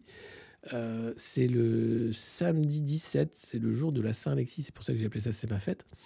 Euh, et vous pouvez réserver dès maintenant. Alors, toutes les préventes sont déjà parties, euh, mais il reste de la place, donc n'hésitez pas. on sera sur scène, je serai sur scène. Ah c'est ce qui s'appelle un, one-man show, un stand-up, une conférence de presse, je sais pas, un meeting, et pendant une heure pour échanger ensuite avec vous. Et voilà. Alors. Oh. C'est le 17, samedi. Ce samedi à Dijon. Voilà. Au Darcy Comedy à 20h. Ah, il faut faire sa promo parce qu'on est, Et donc, et oui, et on sera plus que Horizon, évidemment, euh, à Besançon, j'espère. Sinon, bah, il faut bien trouver des excuses. Ben ouais, euh, on a été victime d'une cyberattaque, du coup, les urgences ont été fermées.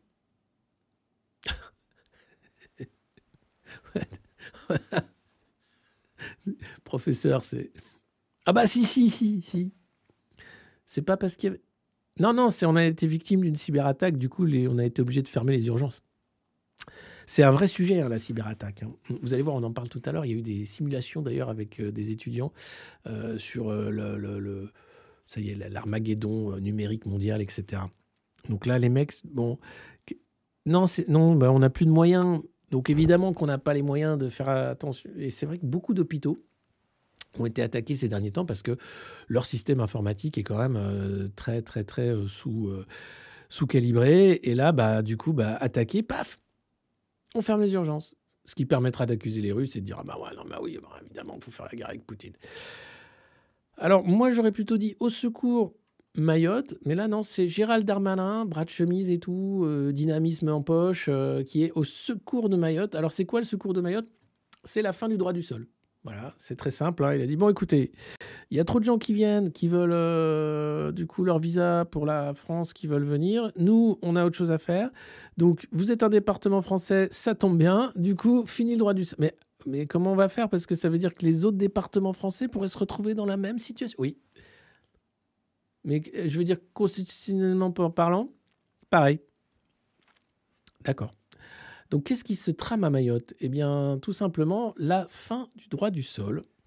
Une crise migratoire qui, quand même, soulève l'île hein, depuis des mois, des années même. On se rappelle tous du mot d'Emmanuel Macron, hein, le quoi ça, quoi ça, ce petit bateau de pêche et Macron qui fait euh, plutôt que de ramener des poissons, il ramène du comorien. oh. Ah, ça va, c'est une blague. Ça va. Si on peut plus faire de blagues sur les comoriens.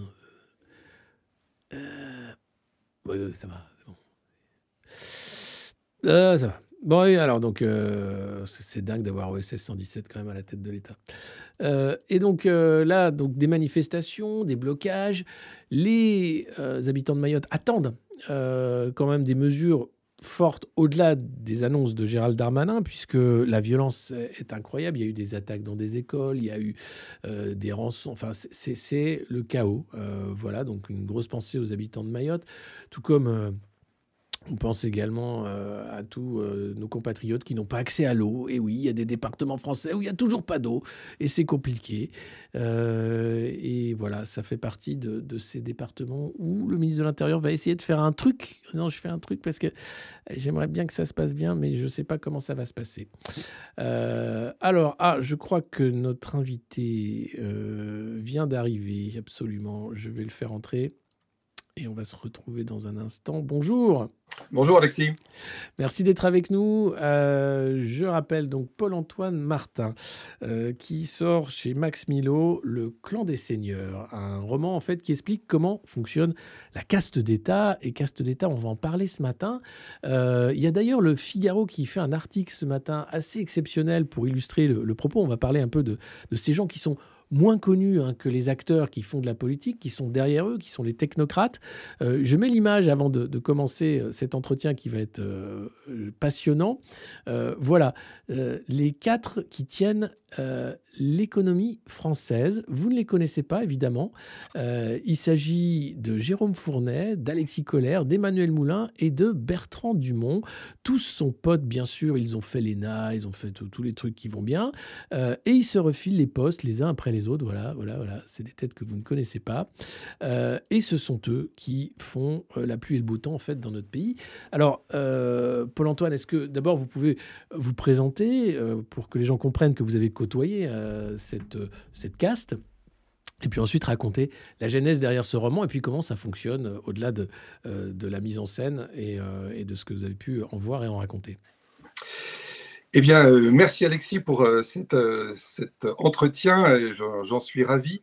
Alors, je m'appelle Paul-Antoine Martin. Je suis, j'étais cadre dirigeant. J'ai une formation d'ingénieur central Supalec. J'ai travaillé une quinzaine d'années dans le, dans le privé. Dans des grandes multinationales, une, anglo-saxonne et une, française. Et puis, euh, par le hasard des, circonstances, je suis rentré dans un établissement public. Alors, des établissements publics, il y en a. Alors, ce n'est pas la fonction publique, hein, parce que je, mmh. je, ne suis pas fonctionnaire et encore moins haut fonctionnaire. Euh, un établissement public, c'est, euh, ça a le même statut qu'une société anonyme, à la différence près que euh, l'État détient 100% des capitaux. D'accord. Voilà. Donc, dans cet établissement public qui était un, grand port maritime, mais comme je disais précédemment, il en existe plein en France et dans, et dans les différents domaines que, que l'État gère hein, de façon générale. Euh, ces établissements publics, en général, sont euh, comment dire, à la tête de ces établissements publics, pardon, euh, est nommé en général un haut fonctionnaire. Mm-hmm. Et souvent, les plus grands établissements publics se voient recevoir à leur tête un haut fonctionnaire nommé en Conseil des ministres. Donc, mm-hmm. pour montrer à quel point donc c'est un personnage important pour l'État et que la mission euh, qui lui est donnée est importante. Et donc moi, dans ce cadre-là, j'ai été pendant une douzaine d'années euh, membre du directoire de, de, cet établissement public. Et dans cette position, je côtoyais, euh, j'ai côtoyé donc beaucoup de, de, hauts fonctionnaires, à la fois dans le rattaché au ministère des Transports et rattaché aussi au ministère de Bercy. Donc, pour être encore plus factuel, j'ai euh, côtoyé des hauts fonctionnaires issus du grand corps d'État qui s'appelle le corps des ponts. Alors, le mhm. grand corps, le grand, c'est moi qui le rajoute, hein, euh, parce que pour eux, ils sont, ils sont effectivement très grands, et je pense qu'on va en parler, Alexis. Et puis aussi euh, des, des énarques issus bah, des, des grands corps de, de l'énarchie. Mhm. Voilà, donc dans, j'ai côtoyé ces gens-là. Et puis, très rapidement, euh, ne connaissant pas du tout cet univers, j'ai vu à quel point, très souvent, j'étais dans une sorte de d'espace surréaliste, dans une sorte, on parle aussi de médiavers, de, mmh. ou euh, un, espace totalement, comment dire, euh, parallèle au monde que j'avais pu connaître pour le coup euh, très bien euh, dans le monde réel, c'est-à-dire le monde de l'économie, dans les deux grandes multinationales que j'ai euh, que j'ai dans lesquelles j'ai œuvré. Donc voilà. Et donc j'ai pendant ces, ces années j'ai noté tout un tas de faits que j'ai que j'ai vus, que j'ai vécu. Et j'en ai fait donc ce livre au mmh fur et à mesure donc des années. J'en ai fait ce livre, alors qui est qui a la forme d'un roman, mais qui n'en est pas un tout à fait, parce que tout est réel. tout est absolument réel. et, ce que je dis au départ, c'est que, et, je précise bien que tout est réel parce que c'est souvent tellement grotesque que j'ai besoin de, de, préciser que tout est réel et que ce n'est pas inventé par moi. Euh, non, parce que ce qu'on voit en fait, c'est une impunité euh, totale, c'est euh, une, noblesse en réalité qui a été réinventée par les grands corps, où des gens, parce qu'ils se connaissent, savent qu'ils vont avoir tous les passe-droits, ou vont faire passer toutes les lois, ou vont ne, pas avoir de soucis. Et donc derrière, vous avez ensuite une chaîne hiérarchique qui obéit, hein, qui, se met en, marche, c'est le cas de le dire, pour dérouler un, tapis à des choix idéologiques qui sont pas forcément euh, euh, démocratiques, loin de là, euh, qui sont des choix d'argent la plupart du mmh. temps. Hein. c'est pour favoriser des intérêts d'investisseurs étrangers ou nationaux, de, membres fondateurs, de généreux donateurs, etc. au mépris finalement de la chose publique. Qu'est-ce qui fait que la France en arrive là avec euh, on a vu hein, ces derniers jours, euh, Madame Oudéa Castera, je pense qu'elle est vraiment la représentante de ça, c'est-à-dire quelqu'un qui arrive là parce qu'elle fait partie de ce sérail. Hein, euh, euh, pour elle, 500 000 euros par an à la tête de la Fédération française de tennis, c'était peu cher payé pour le travail qu'elle y faisait. Euh, et puis ensuite, elle était quand même l'épouse, elle est l'épouse d'un ancien patron d'une grande banque française, etc. Donc elle est dans un monde qui n'est pas celui des, Français, du quotidien, et elle arrive ministre, et là, elle doit gérer l'éducation nationale. et patatras, ça se voit qu'elle raconte n'importe quoi, qu'elle ne connaît pas la Pour elle, un enfant en basket, c'est parce qu'il va faire du sport, c'est pas parce que c'est ses chaussures de tous les jours. Euh, et puis des, déclarations euh, incroyables sur le privé, le public, en expliquant que c'était des souvenirs de maman, en se victimisant également. Euh, pourquoi c'est alors c'était déjà caricatural à l'époque où vous avez côtoyé ce, secteur. Pourquoi aujourd'hui c'est encore plus caricatural? On a l'impression là qu'on a atteint un paroxysme avec la Macronie qu'on ne connaissait pas auparavant. Alors, Madame Oudia Castera, elle, elle, est euh, effectivement le, symbole absolu hein, de, cette caste parce qu'elle cumule plusieurs choses. Elle cumule déjà son appartenance à, un grand corps d'État, le corps de la, Cour des comptes, donc la grande noblesse de la, de la haute fonction publique, mais aussi elle est euh, issue, euh, ben, elle appartient aujourd'hui à une famille très médiatique. Et puis aussi, elle appartient aussi à une famille qui est, euh, qui est très fortunée. Donc, elle, elle cumule, euh, on va dire, elle, est au croisement de trois castes mhm. euh, qui lui permettent effectivement d'être dans une impunité, d'être dans une, une facilité. ce sont des gens qui n'ont pas, enfin, qui considèrent que l'État leur appartient. Ils se sont appropriés l'État parce qu'ils appartiennent à ce qu'ils appellent un grand corps d'État. Donc il y a, il y a cinq grands corps d'État. Il y en a trois qui sont administratifs. Euh, le corps de l'inspection des finances, dont est issu euh, Macron, le corps de la Cour des comptes, aussi mhm. administratif, donc issu de l'ENA aussi, et le corps du Conseil d'État, issu de l'ENA aussi. Mhm. Euh, par exemple, Hollande était issu du Conseil d'État, comme, comme Jouillet, et Oudéa Castera, est issu de la, la, Cour des comptes, mais Macron, qui est issu de l'inspection des finances, était dans la même promo qu'Oudéa Castera. Ça, ça rajoute encore quelque chose à la caste, ça. Et puis, vous avez deux corps techniques qui sont probablement euh, le, principalement euh, euh, qui, qui, recrutent des gens issus de Polytechnique et de Normal Sup, c'est le corps des mines et le corps des ponts. Voilà. Mmh. Donc ces gens se sont finalement appropriés l'État. Pourquoi? Parce qu'ils considèrent qu'ils sont, ils sont l'élite. Ils ont, ils ont, ils sont l'intelligence suprême en France et ils se sont, euh, ils se sont offert le pouvoir. Donc ils ont aujourd'hui le pouvoir, ils ont le vrai pouvoir. Et alors pourquoi euh, c'est encore plus visible aujourd'hui euh, dans la Macronie?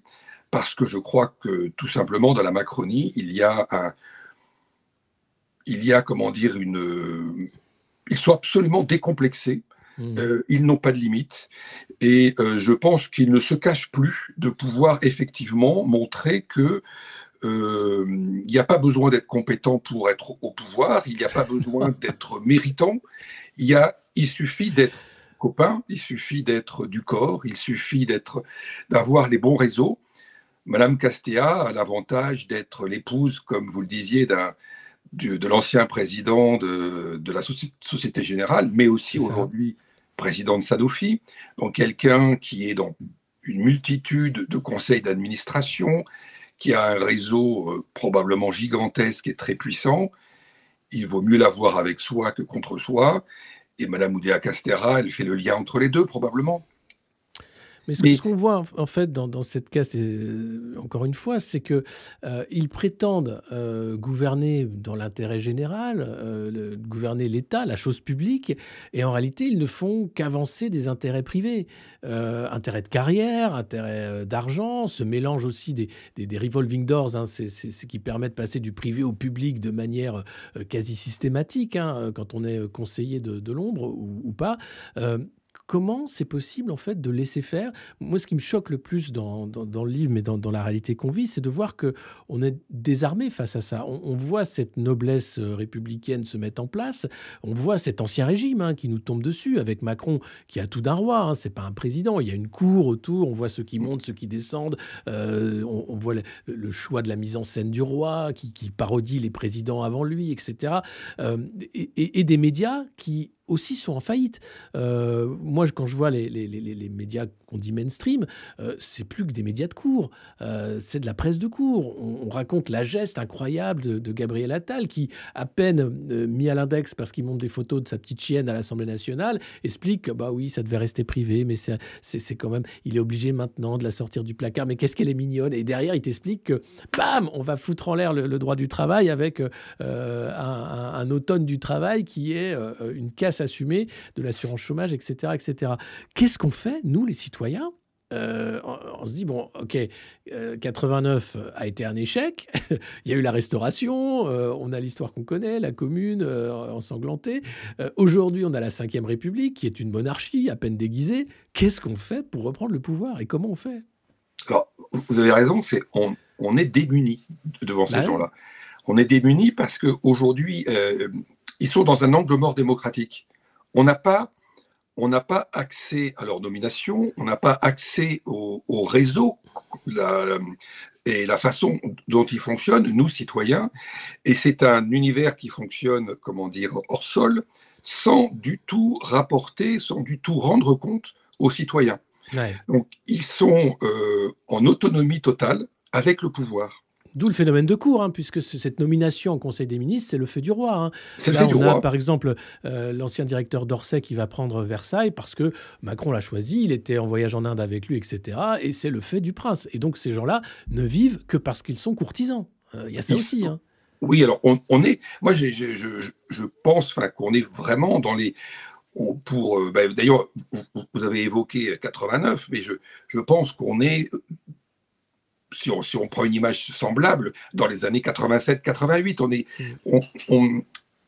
on, voit aujourd'hui fonctionner une aristocratie qui est une aristocratie euh, euh, qui n'a aucun intérêt pour, euh, pour le citoyen, pour le peuple en général, aucun intérêt pour le pays, parce que s'ils étaient si géniaux que ça, parce qu'ils se considèrent comme géniaux, s'ils mm. étaient si géniaux que ça, le pays marcherait marcherait du feu de Dieu.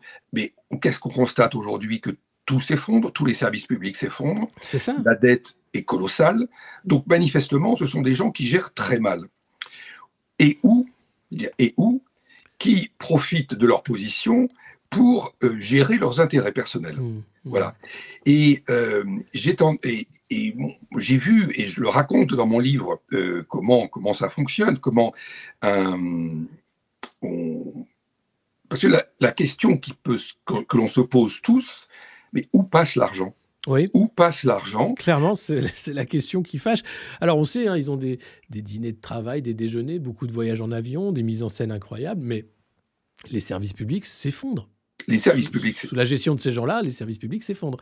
Et donc, ils en ont rien à faire la, Cour des comptes sort des rapports de temps en temps. Les sénateurs hein, font des commissions d'enquête, mais globalement, on se retrouve à ne pas savoir où va l'argent et à avoir une qualité de vie amoindrie du fait des politiques de progrès euh, d'Emmanuel Macron. Mais, mais on peut dire que ce phénomène de cour, il est le même, quel que soit le président de la cinquième. Hein. Il n'y a pas de différence en réalité. il n'y a pas de différence, il est exacerbé aujourd'hui. Mm. Euh, mais ce que, ce que j'ai connu, parce que quand on parle d'Emmanuel Macron, on parle d'un ancien haut fonctionnaire. Ouais. Quand on parle d'Amélie Goudéa-Castera, c'est une, enfin, c'est une haute fonctionnaire. Mm. Et on en a comme ça des kyrielles. Euh, le maire, c'est un, un haut fonctionnaire aussi. Donc, c'est la, la haute fonction publique a pris le pouvoir. Mhm. Et c'était une des craintes majeures de De Gaulle à l'époque, Ouais. de dire euh, si un jour la, la haute fonction publique prend le pouvoir, le pays est fichu. Mhm. Le pays est fichu pour deux raisons. Euh, ces individus n'ont pas, euh, alors, ont des postes, comment dire, de de- d'élus finalement euh, dans, dans, dans, dans le gouvernement, même s'ils ne sont pas élus par le peuple, ils ont, ils ont normalement un rôle de représentativité et de, et de, et de travail pour, pour la nation, mais ils ont été habitués. Ils ont été habitués, et c'est pour ça que dans ce livre, en fait, j'ai voulu décrire un état d'esprit. C'est Mhm. un état d'esprit, comme un peu une recherche psychologique de comment fonctionnent ces gens, plutôt qu'une analyse euh, journalistique et euh, de ce que de, de- sur les grands corps. Et donc, ce que j'ai ce que j'ai voulu montrer, c'est à quel point ils pensent impunité, à quel point ils pensent euh, carrière, et à quel point ils savent, et ça, ça m'a été dit très clairement, que tout le monde est achetable et que tout, toute carrière, toute évolution se fait par des, euh, des renvois d'ascenseur, par Mhm. des euh, je t'achète, mais tu me rendras ça, etc. Donc on est dans une sorte de fonctionnement permanent à, à- à une échelle de milliers de hauts fonctionnaires, de renvois d'ascenseur, de, de, de renvois de, de prébande, de je te passe mon poste et puis toi tu me passeras ça, tu me faciliteras ça quand moi je serai dans tel poste, parce qu'ils se gèrent, il faut voir aussi, et c'est ça le, le, le clou du spectacle, on va dire, c'est qu'ils se gèrent eux-mêmes leur carrière. Ouais. C'est eux Ça, qui c'est quand même- décident euh, de l'avancement. Enfin, on le voit avec les sénateurs hein, qui, qui votent euh, une allonge euh, immédiate, les députés également. Enfin, il n'y a pas de souci d'argent dans, dans ce monde-là. Il n'y a pas de souci de carrière aussi, Il puisqu'ils a- savent à peu près où ils vont euh, tous les cinq ans. C'est c'est- c'est ça. Oui, c'est que eux-mêmes vont gérer leur. C'est-à-dire que quand je dis qu'ils gèrent leur carrière, c'est eux-mêmes qui vont décider dans quel poste ils vont aller. Hmm. C'est-à-dire qu'ils appartiennent à un grand corps d'État qui est lui-même le gestionnaire de leur carrière. Hmm. C'est-à-dire que le grand corps d'État, c'est en fait c'est un, c'est un- une sorte de syndicat euh, des, euh, des, euh, euh, des ingénieurs du corps des ponts, des, euh, des administrateurs du, euh, de l'inspection des finances, et ils vont gérer en, enfin, comment dire, euh, euh, de, de façon interne leur carrière. Ça veut dire qu'il y a aussi à l'intérieur du grand corps tout un jeu de, euh, de courtisanerie Hmm. pour obtenir le meilleur poste possible à l'intérieur du corps des ponts, du corps des mines, etc. etc. Ouais, ouais. Et l'objectif de chaque grand corps d'État, c'est de placer euh, au plus haut ses propres membres pour disposer ainsi d'une puissance accrue, euh, nomination après nomination, et Hmm. de sorte, comment dire, à euh, assurer une puissance, euh, une puissance et un pouvoir à l'intérieur de l'État de ce même grand corps de façon pérenne. Est-ce qu'on Donc, peut parler euh, Est-ce qu'on peut parler, euh, on en parle pour les États-Unis, hein, notamment du deep state. Est-ce Oui. qu'on peut parler d'un État profond français euh, en Oui. réalité, avec euh, donc ces gens-là qui sont inconnus du grand public, mais qui décident depuis euh, des années, euh, qui continuent d'avoir euh, le choix des politiques. Gabriel Attal, par exemple, arrive à Matignon, c'est plus de 60 conseillers qui vont s'installer avec lui. C'est eux qui vont faire la politique. Lui, il va faire des photos sur Instagram. Donc, euh, qu'est-ce que c'est que ce deep state français et, et quels sont les dangers en fait de cet État profond? Ben, ce, ce deep state français, euh, il a un visage différent du deep state américain, mais moi je le situe euh, au niveau des grands corps d'État. Mhm. Parce qu'ils ont aujourd'hui tous les pouvoirs. Et euh, ben, vous parliez, des, vous parliez des, des conseillers ministériels, on voit que des jeunes qui ont entre 25 et 30 ans. Parce que dans la carrière de ces personnes issues des grands corps d'État, il faut passer par un poste de conseiller ministériel pour assurer une carrière brillante. Donc, ils vont dans, dans ces postes de, de, de conseiller ministériel euh, le, sans aucune compétence, sans aucune expérience, sans aucune, euh, sans, aucun savoir de la matière dont ils vont parler. J'ai lu récemment, c'est assez extraordinaire, que la conseillère énergie de Bruno Le Maire à Bercy est issue de l'ENA et, je crois, d'HEC. Très bien rien à voir avec l'énergie. Comment, comment cette personne qui n'a manifestement jamais fait de physique, puisque l'énergie c'est quand même quelque chose de particulièrement euh, physique au sens des, sciences physiques, comment elle va pouvoir le conseiller autrement que par, euh, comment dire, en, s'appuyant sur la, sur la doxa actuelle? Bah, après, c'est sur le, jeu des marchés, en fait. Elle n'a aucune connaissance sur le secteur énergétique, mais ça va être sur le secteur de, l'énergie en tant qu'économie. Euh, oui, mais ça n'offre pas une vision pour l'État. Non, bien sûr. Bien sûr. C'est de la gestion euh, très court terme. Et ces gens-là, en fait, vont passer un an, deux ans en tant que conseillers, vont gérer de façon très court-termiste euh, leurs actions ou mmh les, leurs fonctions pour pouvoir rebondir très vite, comme vous le disiez, avec une revolving doors euh, et rentrer dans le privé. Mais là, là on... pourront accéder à des salaires bien supérieurs parce qu'on parle des, corps d'État, hein, euh, évidemment, euh, mais on a vu aussi ces dernières années, et là encore euh, dans le domaine de la, caricature, de l'explosion, avec Macron, l'appel au cabinet de conseil privé, McKinsey en tête, mais aussi Bain et compagnie, et, d'autres groupes français. c'est même plus les corps d'État. Là, on a le consulting qui est devenu l'alpha et l'oméga de la politique publique. C'est encore plus grave, puisque c'est même plus des gens qui sont formés pour ensuite avoir la gestion de l'État. Là, on a des gens qui sont conseillers d'entreprise euh, consultants et qui vont faire les politiques publiques avec euh, toutes les dérives euh, qui ont été levées par, par le Sénat notamment. Alors, tout, tout, à fait. Là, il y a une dérive majeure en termes de, de déontologie, d'éthique, mais aussi de sauvegarde de l'État, puisque ces, ces, cabinets de conseil, alors, qui sont composés aussi d'individus qui sortent des grands corps de l'État, mmh. mais qui ont choisi le privé. Donc on reste dans la même famille tout de même. Euh, ces, euh, cabinets de conseil vont conseiller l'État français, mais mhm. vont aussi conseiller l'État allemand, comme l'État américain. Et donc, on a, on leur, l'État leur fournit des, données qui sont des données euh, de sécurité, on va dire. Bien sûr. Et ils vont pouvoir avoir accès, euh, en conseillant euh, l'Allemagne, euh, les États-Unis, etc., à nos données, à nos données secrètes, on va dire. Donc il y, a, un défaut de, comment dire, il y a une perte de déontologie au travers de ces grands corps d'État qui aujourd'hui péjorent à mon, à mon, sens, de façon durable, le fonctionnement de l'État et le conduit là où il est aujourd'hui, avec mmh. toutes ces ventes d'entreprises à des capitaux étrangers, hein, bien sûr. une perte de souveraineté euh, grandissante de l'État, euh, que l'on et cette souveraineté, on ne la récupérera pas. Hmm. On ne la récupérera jamais parce que ces, ces, ces grands actifs qui sont des actifs majeurs pour, pour l'État français et pour notre souveraineté sont partis à l'étranger. Donc il, y a, il y a vraiment la perte de l'éthique, mais est-ce que c'est pas euh, l'éthique justement, euh, ce qu'on apprend dans, ces entre... enfin, dans ces écoles, pardon, c'est de, faire confiance euh, à ces entreprises, d'avoir aussi une, certaine vision uniformisée du monde, hein, avec cette financiarisation qui est la seule marche à suivre, avec l'absence finalement de vision politique. On fait tous la même chose, et tout ça finit avec l'Union européenne. Là, on est un niveau au-dessus encore de la caste nationale. On a la caste des eurocrates, où là, on tombe sur des profils encore plus pointue. Euh, Madame von der Leyen qui s'augmente, elle, non pas de 300 euros comme les sénateurs, mais de 3000 euros par mois, euh, qui est là pour euh, régenter un continent. Et là, on, est encore dans, un délire supplémentaire. Est-ce qu'il n'y a pas un, danger? Est-ce que finalement, les technocrates français n'auraient pas intérêt à, à, changer leur fusil d'épaule, voyant arriver l'eurocrate européen qui va leur voler leur job?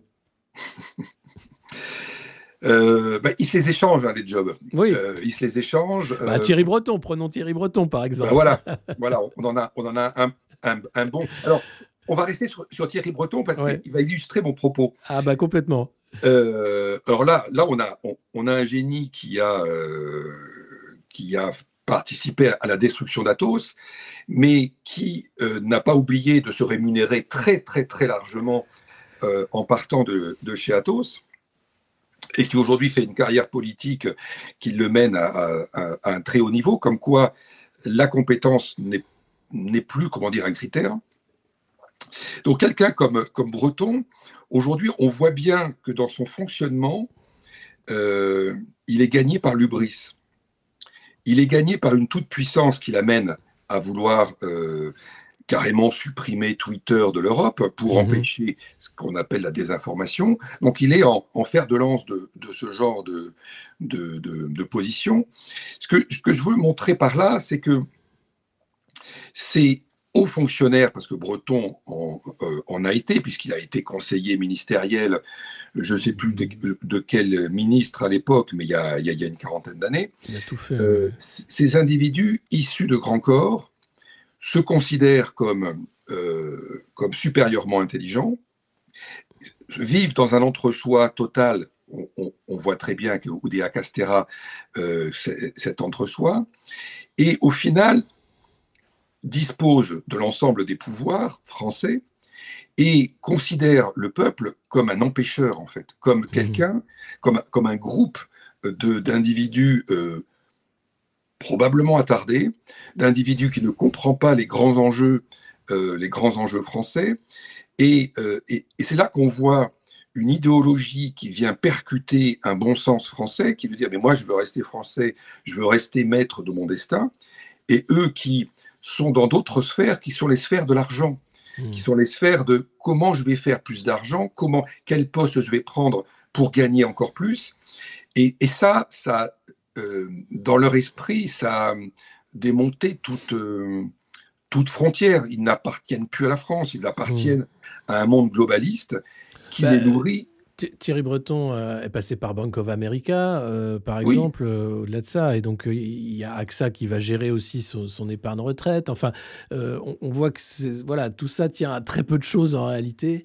Et il y a quand même souvent un passage par, par les intérêts anglo-saxons et, américains en premier pour faire carrière aussi également. Hein. C'est le cas de, de Macron chez Rothschild. C'est le cas de, de tous ceux qui pensent, hein, en, en, allant dans la finance, accélérer leur carrière euh, dans, le, dans le secteur public.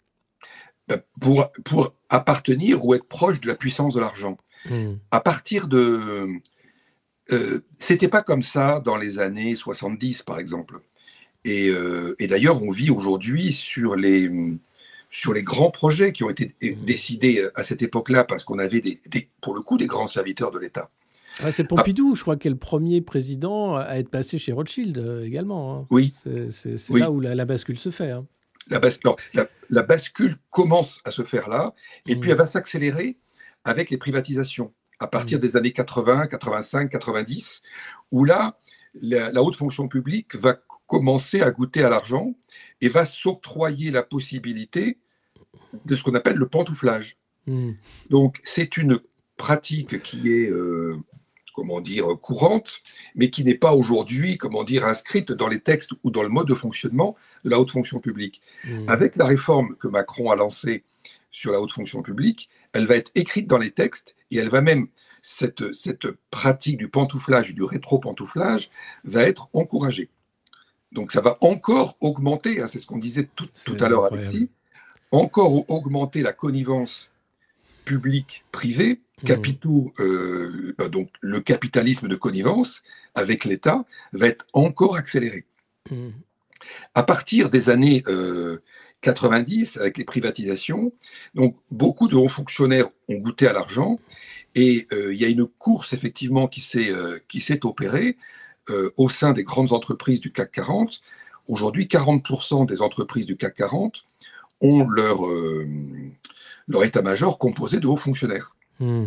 Bah, prenons euh, le cas de, de Cirelli aussi, euh, qui a été euh, à Gaz de France, Jean-François Cirelli, hein, qui a été quand même dans, dans l'énergie, justement, hein, qui, qui, a démantelé le secteur de l'énergie d'une certaine façon. Et en remerciement de, de services rendus, il est maintenant quand même patron de, de BlackRock, de BlackRock Europe.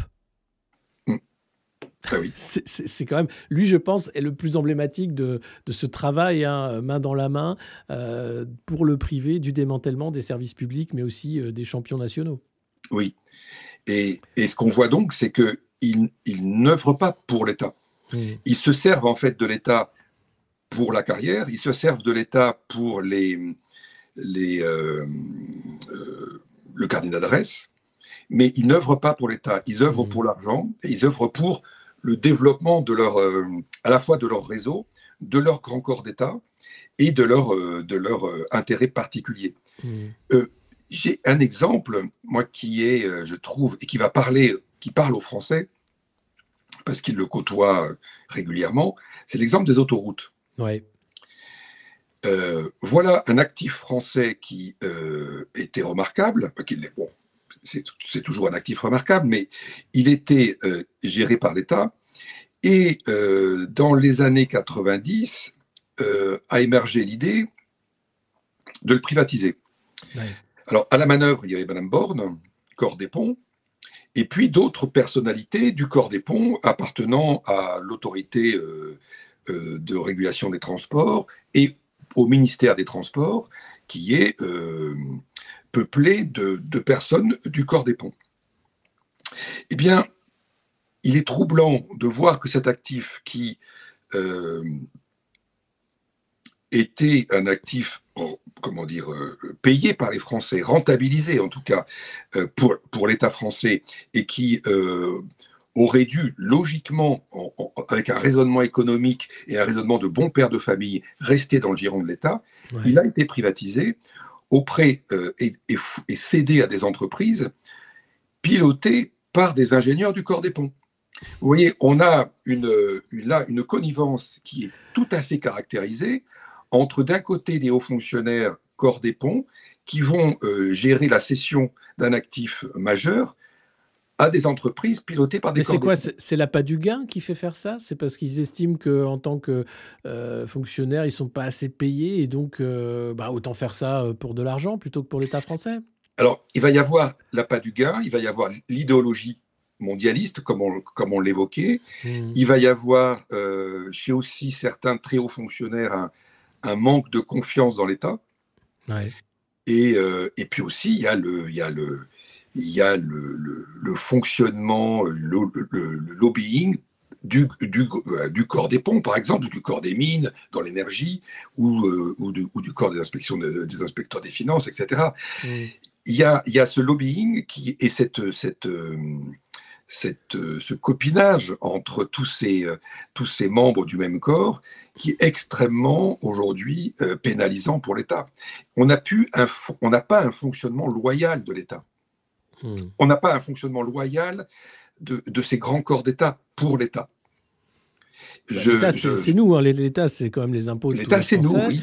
Euh, et systématiquement, on se retrouve trahi avec des politiques de, euh, baisse de, dépenses, de, contrôle, euh, des lois de contrôle, et puis des spoliations au nom, bien sûr, de cette idéologie mondialiste, hein, des traités européens et autres. et au final, on se retrouve avec un truc endetté à plus de 3 000 milliards hein, quand même d'euros de dette qui, tourne avec des gens qui ne font que continuer une politique du désastre et qui sont promus pour ça. Et qui sont promus pour ça, oui. Ils sont promus pour ça. Euh, c'est là que la, loyauté de la, de la, haute fonction publique et des politiques, mais souvent issues de, la haute fonction publique, elle n'existe plus. Hmm. Elle n'existe plus. Et, euh, et c'est ça, effectivement, qui, euh, qui est affligeant quand on est citoyen, et de se dire, mais qu'est-ce que je peux faire? Hmm. Sachant que même si je mets un bulletin dans l'urne, ça ne changera rien. Puisque ces gens-là ne sont pas atteints par les urnes ils ne sont pas concernés par les urnes. Alors c'est ça qui, est, qui est terrible aujourd'hui. C'est que ce, deep state, effectivement, et c'est pour ça que c'est un deep state, c'est qu'il est, euh, il n'est pas, comment dire, euh, atteint par les urnes, il ne peut pas être démonté ou démantelé par, par, par le, vote populaire. Il existe, euh, quelle que soit l'alternance politique. Mmh. Et, euh, et, de toute façon, et ils savent aussi qu'ils sont plus forts que les ministres. Eux, ils sont sur le temps long, le ministre est sur le temps très court. Donc, ils mmh. savent de toute façon qu'ils auront une emprise totale sur le ministre. Le politique ne pilote plus aujourd'hui. Ce qu'on voit, par exemple, c'est l'indéboulonnable Alexis Collère, secrétaire général de l'Élysée, hein, qui est euh, l'âme damnée d'Emmanuel Macron. C'est lui qui décide de tout. C'est lui qui gère, hein, avec Macron, qui est issu de ces corps-là également, toutes ces nominations et, toutes ces, euh, ces avancées, avec Anticor, par exemple, cette association hein, qui lutte contre la corruption, dont euh, l'agrément n'a pas été renouvelé, agrément qui lui permettait de, porter plainte euh, au parti civil contre des faits de corruption ou de conflits d'intérêts. Euh, là, on arrive quand même dans un vrai sujet majeur. Comment reprendre le pouvoir à ces gens qui ne sont pas élus et qui font le nid dans la République comme des coucous et euh, assure en fait euh, un pouvoir euh, indéboulonnable sur plusieurs générations, puisqu'après c'est des histoires de famille. Hein. Oudéa Castera, on en parlait, c'est au-delà même de, la, de la formation, c'est une reproduction sociale des élites. On ne va pas rentrer dans Bourdieu, mais c'est comment l'accaparement de toujours plus et, de toujours plus de pouvoir pour, pour arriver à, à, à enquister l'État à un point tel qu'on ne peut pas les déloger. Oui.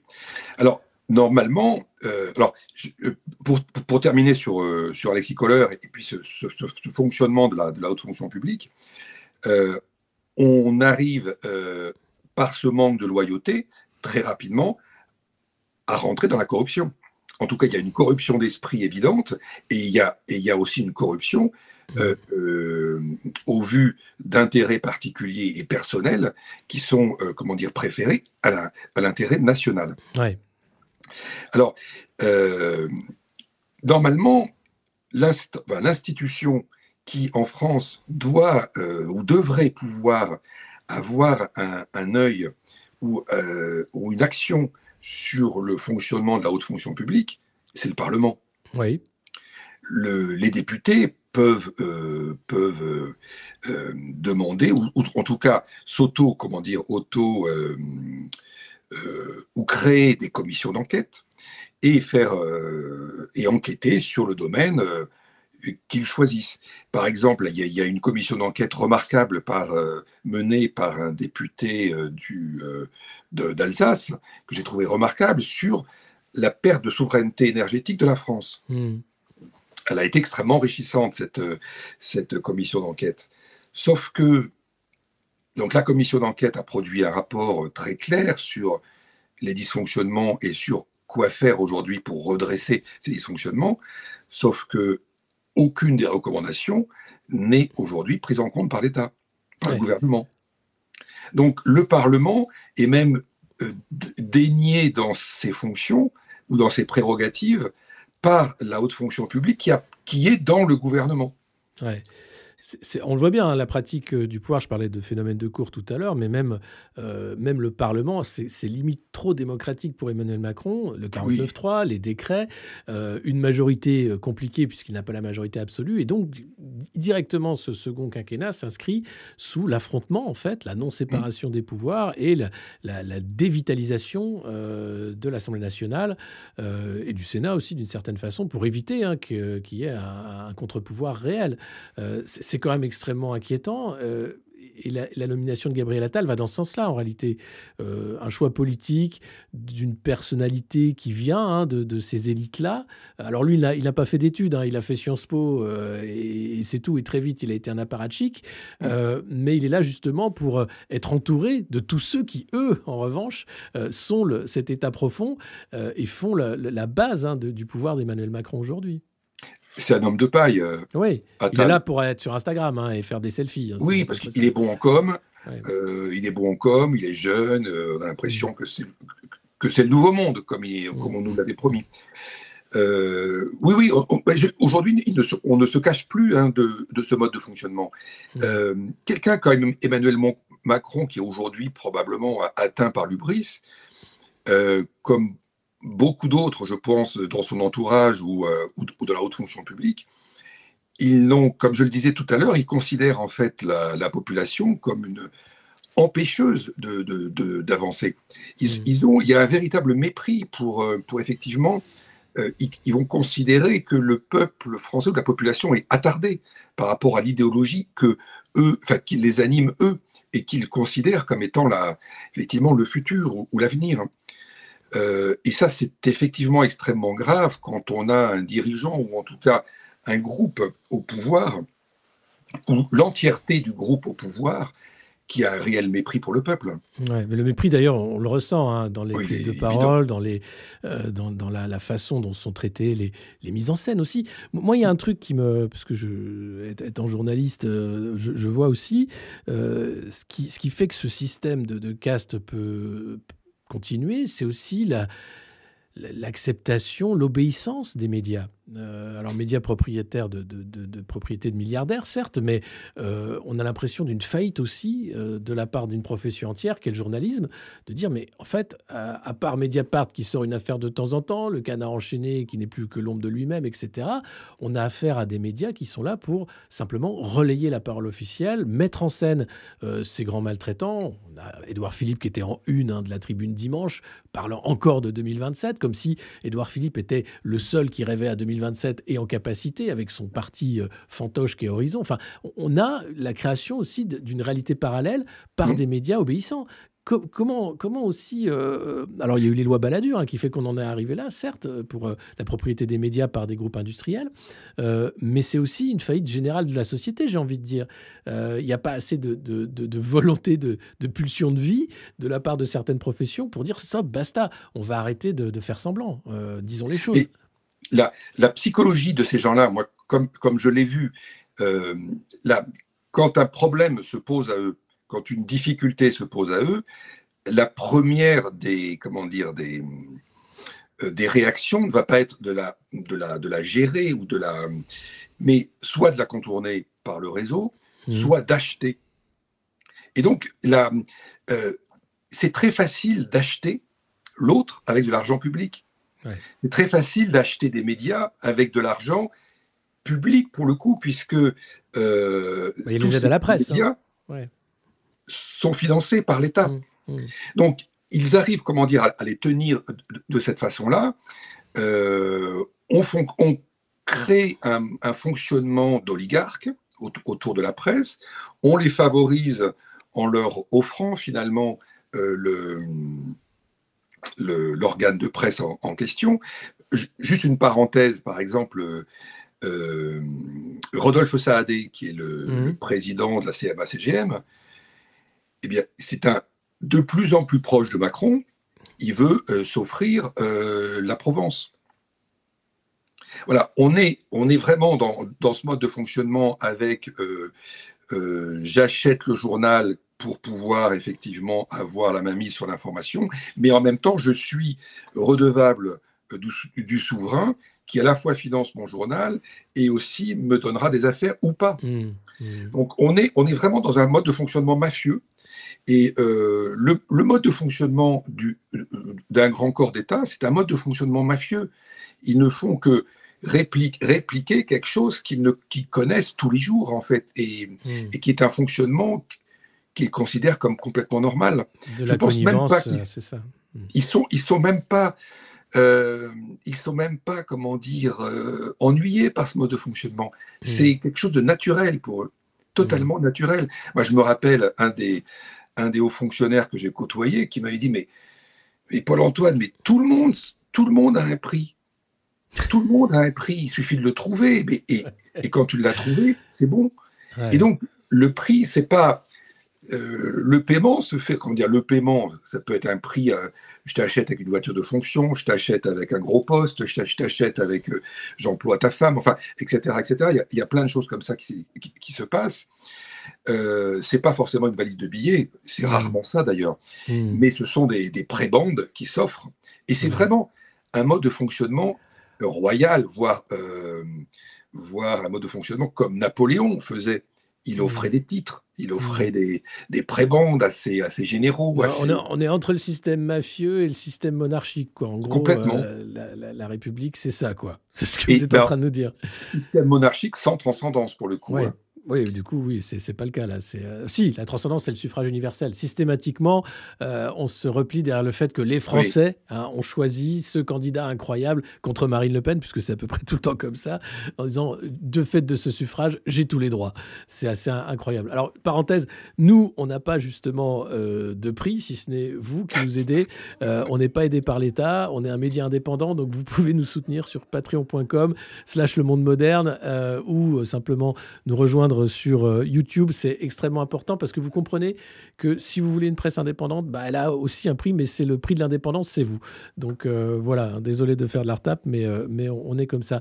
Quand vous avez écrit ce livre, Paul-Antoine Martin, Le clan des seigneurs, qui est basé sur des faits vrais, véridiques, hein, que vous avez, vous, vécu et dont vous avez été témoin, est-ce que vous avez reçu des coups de fil, d'intimidation? Est-ce que vous êtes fait des ennemis? Ah oui. Ah ben oui, oui, beaucoup d'ennemis, mais aussi beaucoup d'amis. J'ai été euh, inondé de messages euh, qui m'ont euh, beaucoup impressionné et qui m'ont montré l'étonnante justesse en fait de, ce que mmh. j'écrivais. Mmh. J'étais très étonné parce que j'ai reçu, donc moi je, je, décris un univers que j'ai côtoyé, et donc un univers particulier, mais qui est emblématique du mode de fonctionnement du pouvoir et de la haute fonction publique. Mhm. Et j'ai reçu beaucoup de messages euh, qui me disaient, mais est-ce que Ursi, donc qui est le haut fonctionnaire emblématique du livre, hein, est-ce que le, cet anti-héros Ursi n'est pas le euh, directeur général du CEA Est-ce qu'il n'est pas le directeur général de, Tout le monde reconnaissait un peu les uns et les autres. Quoi. Et tout le monde reconnaissait le haut fonctionnaire à la tête de, de son organisation. Donc, ils sont finalement aujourd'hui devenus tellement caricaturaux qu'ils sont euh, des clones et ils sont interchangeables. Et c'est ça, en fait, qu'ils qu'ils euh, ont réussi entre eux de. de parce qu'ils n'ont pas de conviction, parce qu'ils n'ont pas de colonne vertébrale, parce qu'ils n'ont pas de vision, et qu'ils sont, comme ils disent, très souples et habiles, mhm. eh bien, ils adhèrent à tout et n'importe quoi. Donc, on a une haute fonction publique qui ressemble à la haute fonction publique euh, que Jean Zay, euh, sur lequel Jean Zay a été catastrophé, Jean Zay qui était ministre euh, de, l'éducation pendant le Front populaire, et qui a vu entre le, le, Front populaire et l'avènement de Pétain, toute la haute fonction publique faire allégeance à Pétain comme un seul homme, alors qu'elle avait fait allégeance au Front populaire. Donc il faut effectivement des gens très souples. Alors, eux, ils disent pas euh, euh, sans conviction, ils appellent ça souplesse. L'habileté, c'est la manipulation. Enfin voilà, il y, a toute cette euh, langue en fait qui est, qui est un peu détournée pour glorifier l'absence de conviction, glorifier la capacité du mensonge et de la manipulation. Ils sont beaucoup devenus des communicants. Ouais, bah, les politiques sont des communicants, hein, clairement des acteurs, euh, mais eux aussi, finalement, dans leur euh, capacité à, expliquer pourquoi ils mettent en place des politiques de progrès qui sont des politiques de régression sociale systématique, hein, la réforme des retraites, la réforme de l'assurance chômage, et tout ça pour sauver un modèle social hein, qu'ils sont en train de mettre à mort. C'est la magie quand même de, cette, euh, là encore une fois, de, cette faillite des médias, puisque si on, si on mettait des mots sur ces mots vides qui sont utilisés par les responsables politiques, euh, et qu'on les confrontait à la réalité, on aurait une toute autre version des faits que euh, les, les, JT de propagande qu'on a euh, à 20h. Alors, complètement. J'ai quelques minutes encore? Oui, oui, bien sûr. On va, bientôt terminer, mais allez-y. Je voulais dire, par exemple, pour, illustrer ce, cette... cette parce que parfois, j'hésite entre soit ils ont vraiment la volonté de détruire le modèle social, soit ils sont tellement déconnectés qu'ils ne comprennent pas ce qu'ils font complètement et qu'ils sont pilotés par des lobbies, etc., qui, eux, ont la volonté de détruire le modèle social. Euh, si on se met quelques minutes à la place d'un haut fonctionnaire français, alors c'est un modèle assez unique hein, dans le monde, euh, on se met quelques minutes à la place d'un haut fonctionnaire français, voilà, on, est, on a l'impunité à vie, on a la carrière brillante garantie à vie, peut-être la Légion d'honneur à la fin. Euh, on a un réseau extrêmement puissant qui vous couvre euh, pour toute affaire civile, voire pénale. Mhm. Vous êtes couvert donc pour toutes les erreurs que vous faites. Vous avez quasiment pas à rendre compte. Mhm. Vous pouvez faire les plus grosses erreurs possibles de gestion, etc. On vous en tiendra par rigueur si vous êtes dans le bon réseau. Quand vous êtes dans un univers comme ça, eh bien, on se rend même plus compte de ce que c'est que la vie d'un Français. Bah non, clairement, enfin, je parlais avant cet entretien de euh, Yael Braun-Pivet qui donnait une interview euh, au Parisien Dimanche sur euh, ses habitudes alimentaires et comment on mangeait bien à l'hôtel de la. Mais c'est important puisque c'était pour le rayonnement hein, de, des savoir-faire ah bah français et qu'elle faisait attention aux deniers publics. Que elle, et c'est la première fois quand elle invitait des amis à la elle payait pour les repas. Et ça, c'était inédit. Elle était très fière de, de, le dire dans cet organe de propagande qu'est le Parisien. C'est merveilleux. Donc, on est vraiment dans une obscénité, une déconnexion incroyable quand on sait que les étudiants font la queue devant les banques mmh. alimentaires, que euh, de nombreux Français mangent même pas un repas par jour. Enfin, c'est dingue. Euh, moi, je, on parlait, on est en 1787-88, euh, mais est-ce qu'une révolution est possible aujourd'hui à l'heure de la propagande, de la censure, des réseaux sociaux, de la manipulation de l'information par des cabinets d'influence? Est-ce que là, on n'est pas passé à autre chose finalement? Alors, le thème de la révolution, c'est un sujet qui m'est très souvent posé. Mmh. Et euh, moi, je suis très très prudent par rapport à ça parce que ah la, révolution en général ne profite pas à ceux qui en auraient, qui en auraient vraiment besoin. Mmh. Euh, vous avez rappelé euh, ce qui s'est passé en 89 jusqu'à 93, 94, et ensuite on a eu un, retour de bâton très violent. Mmh. vu la, la connaissance de tous les rouages de l'État, de l'administration, vu, leur réseau dans le privé, etc., et la manne financière dont ces gens disposent finalement grâce à leur réseau, je doute vraiment qu'une révolution ne finisse pas finalement entre leurs mains. Hmm. Alors, euh, c'est pour ça que pour moi, je ne vois pas comment une révolution pourrait euh, améliorer le, la, euh, la, vie des Français. Par contre, une révolte qui soit quelque chose qui, je, vais, parler vulgairement, qui leur foute la trouille de façon extrêmement violente. On a vu que Macron a, eu très peur euh, au, moment des Gilets jaunes. Et, d'ailleurs, d'ailleurs euh, en avril 2019, il a fait une conférence de presse pour expliquer que il allait euh, apporter les, les grandes réformes qu'il allait apporter, apporter pour répondre à la euh, révolte des, Gilets jaunes, c'était la réforme de la haute fonction publique, c'était la suppression des grands corps. Il faisait vraiment le lien entre les deux. Ce qui est juste en plus.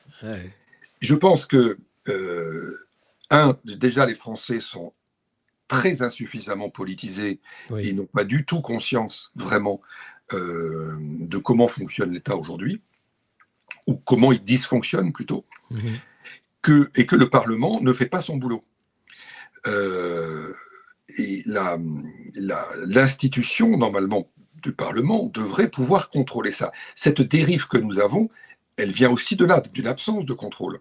Mmh. Moi, je pense qu'effectivement, une révolte qui, qui, amènerait à, retrouver le, un juste fonctionnement de ces institutions et à, balayer les grands corps, il faut, je pense qu'il faut supprimer cette, cette, cette noblesse d'État qui aujourd'hui est insupportable parce qu'elle elle, elle, s'arroge énormément de droits, elle a à sa disposition les lois.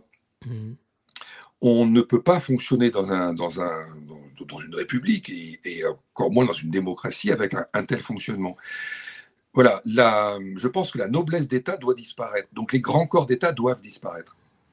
Et, je pense que c'est ça et faire attention aussi aux cabinets de conseil qui pourraient les remplacer, euh, qui sont sur les starting blocks pour prendre le, Bien lot. Hein. La révolution leur bénéficierait d'une certaine façon. La révolution pourrait leur bénéficier, oui. Mm. Alors, le, risque de la révolution, c'est de rentrer directement euh, dans, dans, un régime totalitaire avec ces gens-là au pouvoir.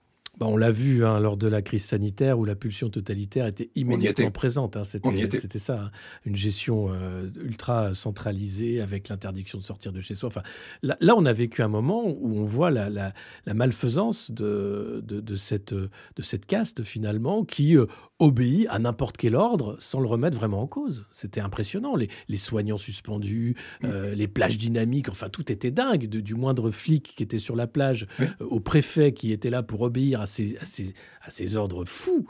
Euh, là, on a vu ce que c'était que l'obéissance. Eh ben, on est rentré dans, la dinguerie administrative, en fait. C'est ça la dinguerie administrative. Parce que le, le haut fonctionnaire, l'élu se sent, comment dire, redevable auprès de la population. Hmm. Le haut fonctionnaire, absolument pas. au contraire, ça l'emmerde. Ça l'emmerde. Le français l'emmerde. Mm. Et, donc, le haut fonctionnaire ben, écrit des circulaires, écrit mm. des, textes à appliquer, et puis débrouillez-vous, appliquez. Merci beaucoup, Paul-Antoine Martin. Je rappelle que vous êtes l'auteur euh, chez Max Milo du Clan des Seigneurs, une immersion dans la caste d'État dont on vient de parler. C'était passionnant sur ces gens qui ne rendent pas de compte, assument, euh, responsables mais pas coupables, même, même pas responsables d'ailleurs. même pas responsables. C'est ça, c'est ça, ceux qui nous gouvernent. N'hésitez pas à vous procurer euh, le livre de, Paul-Antoine Martin. Merci pour d'avoir levé le voile sur cette caste qu'on voit de plus en plus, hein, même si elle, essaye de rester discrète.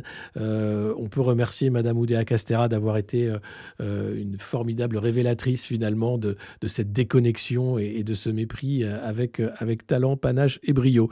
je vous remercie. merci Alexis. Et à bientôt. Et je rappelle, le clan des seigneurs, bah, merci aussi à vous pour ce que vous faites.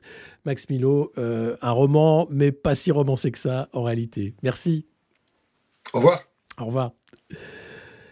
Et nous, nous continuons euh, notre euh, revue de presse. Alors, euh, j'espère que cette plongée dans la caste des seigneurs vous aura intéressé. Vous connaissez sans doute déjà l'état profond français, mais avec Paul-Antoine Martin, on a pu quand même discuter de ces nombreux personnages qui sont euh, autour de nous et qui nous expliquent que non, non, tout va très bien, vous savez, c'est normal, c'est comme ça et pas autrement.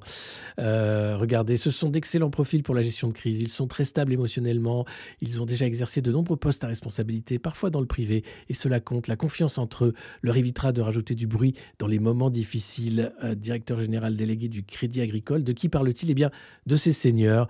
Voilà, euh, c'est eux qui gouvernent et non pas les acteurs que vous avez chaque jour à la télévision. Vous avez Jérôme Fournel, directeur de cabinet de Bruno Le Maire. Vous avez Alexis Collère, bien sûr, euh, l'âme damnée d'Emmanuel Macron. Emmanuel Moulin, directeur de cabinet de Gabriel Attal. Et Bertrand Dumont, le directeur général du Trésor. Tout cela ont fait l'ENA, bien sûr, et les grands corps. Et ce sont eux qui décident de comment nous allons être mangés. On continue la, revue de presse. Alors, je ne sais pas où on en était, donc excusez-moi. Euh, peut-être ça. Euh, oui, bah, on, va, on, va, se mettre là. Euh, l'unité de la majorité a été mon combat permanent. Merci, au revoir. C'était Elisabeth Borne et on remercie Libé pour cette photo géniale. Ah, c'est trop bien. C'était jeudi dernier. Elle visitait euh, voilà, un atelier de confection et regardez, elle était épanouie. C'est ça la reconversion aussi. C'est ça la reconversion. Non, elle va se retrouver à l'Assemblée nationale et on va lui faire une ovation. Enfin, la majorité présidentielle, la minorité présidentielle va lui faire une ovation.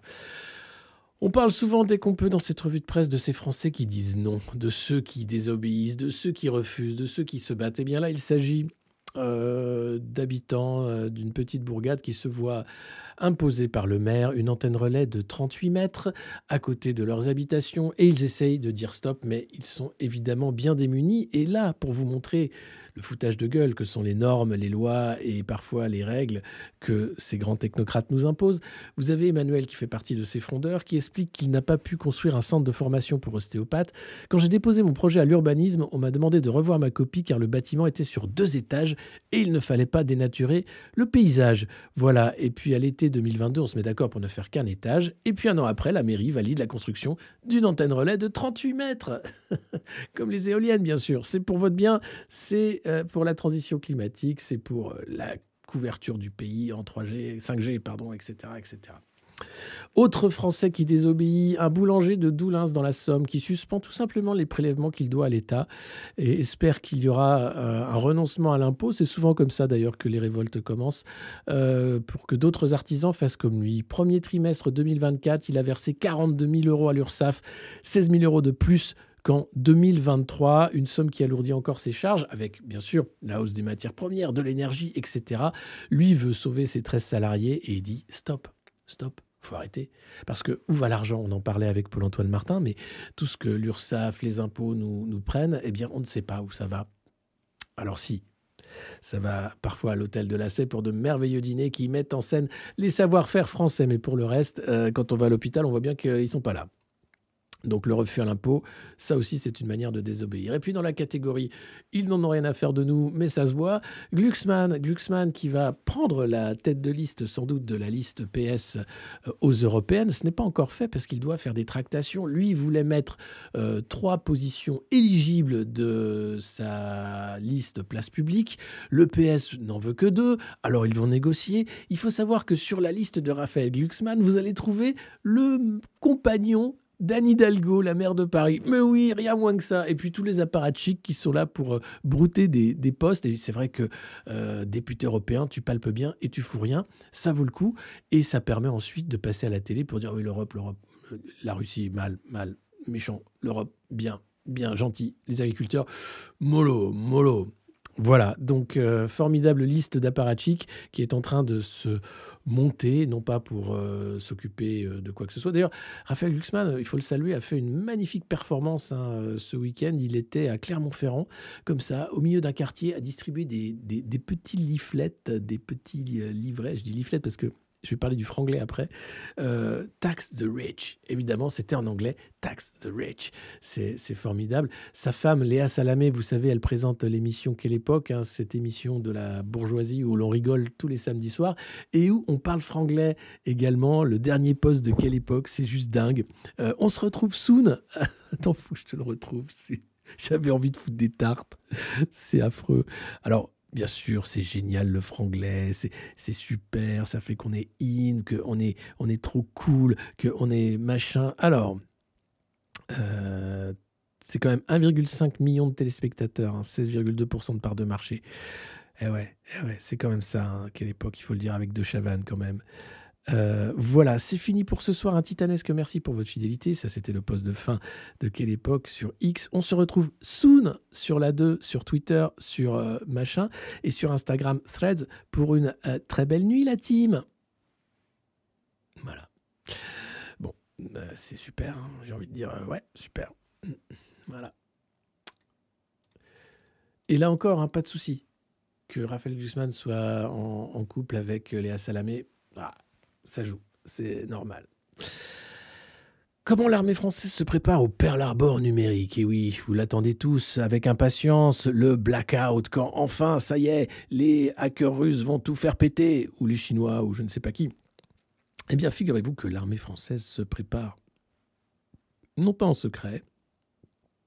Euh, alors attendez, je retrouve l'article. Voilà, euh, au numérique. C'est une simulation qui a été faite euh, près de Nancy avec des étudiants en informatique euh, pour voir comment ça fonctionne avec des attaques. Il y a deux pays. Alors, vous allez voir, hein, comme c'est français et que c'est une simulation, tu dis, ah ouais, quand même. On n'est pas à l'abri quand même d'un Pearl Harbor numérique. Non. Mais on s'y prépare quand même. D'accord. Alors, à Nancy, les étudiants sont divisés en deux groupes, chacun représentant un État. Vous avez le Cryptanga contre les ressortissants de la numérique je sais ce que vous pensez, j'ai pensé la même chose. On aurait pu trouver des autres. Enfin, la numérique, le cryptanga, et à côté du Wakanda. D'accord. Alors, ces pays imaginaires hein, se livrent une bataille numérique afin d'obtenir un permis d'exploitation de lithium, euh, situé sur les îles voisines des Rivershell. Ok. La ressource minière utilisée en masse pour la transition énergétique est salvatrice pour l'archipel fictif, blablabla. Et donc voilà, les étudiants donc, se battent pour euh, hacker euh, les uns les autres et faire en sorte qu'en tant qu'équipe, ils puissent euh, parer ou attaquer la numérique. Ben oui, non mais la, la, numérique. Quoi. Et le cryptanga. Sérieusement. Bon, après, c'est bien, hein, c'est, des... tout ça est bien sûr financé par les entreprises de défense et, d'informatique, c'est super bien foutu. Et puis Libé qui euh, est allé pour la première fois pour un média européen au cœur d'un transfert de prisonniers entre l'Ukraine et la Russie, une centaine de prisonniers qui ont retrouvé leur pays d'un côté comme de l'autre. Alors évidemment, les Ukrainiens euh, sont maltraités par les Russes, ils arrivent, ils sont traités en héros et recueillis, et les Russes, eh bien, ils repartent au pays la boule au ventre, et les Ukrainiens leur donnent d'ailleurs des petits tickets pour dire si tu veux te rendre, tu peux utiliser ce petit ticket, ne t'inquiète pas. Certains même refusent de retourner en Russie. Voilà les témoignages qu'on trouve dans cet article euh, de Libération.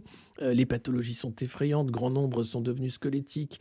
Alors, il se souvient d'un homme pesant 135 kilos avant la guerre et 55 à sa libération. 135 kilos aller faire la guerre, c'est c'est pas sage. euh, des fractures non résorbées, des ulcères euh, sur les membres inférieurs, des béquilles, etc., etc., des articulations euh, qui ont pris cher. C'est la guerre et c'est affreux. Et ça continue puisque il faut toujours aller plus loin, bien sûr, et ne pas faire d'accord de paix dans cette guerre qui s'enlise. C'est assez terrible. Et puis au Sénégal, trois morts, trois morts qui montrent la violence des régimes et de ce régime sénégalais. il s'appelait Alpha Yoro Tunkara, Modou Gay et Landing Kamara. 22 ans pour les deux premiers et 16 ans pour le troisième. Massacrés parce qu'ils ont osé protester sur le vol des élections. Vous savez, au Sénégal, en ce moment, est en train de se passer un coup d'État euh, où le président en place, finalement, décide que les élections n'auront pas lieu, pas tout de suite, on verra. Euh, c'est la décision de Macky Sall, le président sortant, qui euh, rend le problème vivace. Et, eh bien, comme toujours, hein, dans les régimes de ce type, quand vous protestez, vous vous faites massacrer. Et là, ils n'y vont pas avec le dos de la cuillère. Euh, ça tire à balles réelles et ça tue les opposants. C'est au Sénégal et c'est un scandale. Trois jeunes qui ont perdu la vie simplement parce qu'ils essaient de défendre le peu qu'il restait de démocratie dans leur pays. C'est proprement scandaleux. Alors voilà, l'UE présente ses condoléances aux proches des défunts et appelle les autorités à garantir les libertés fondamentales.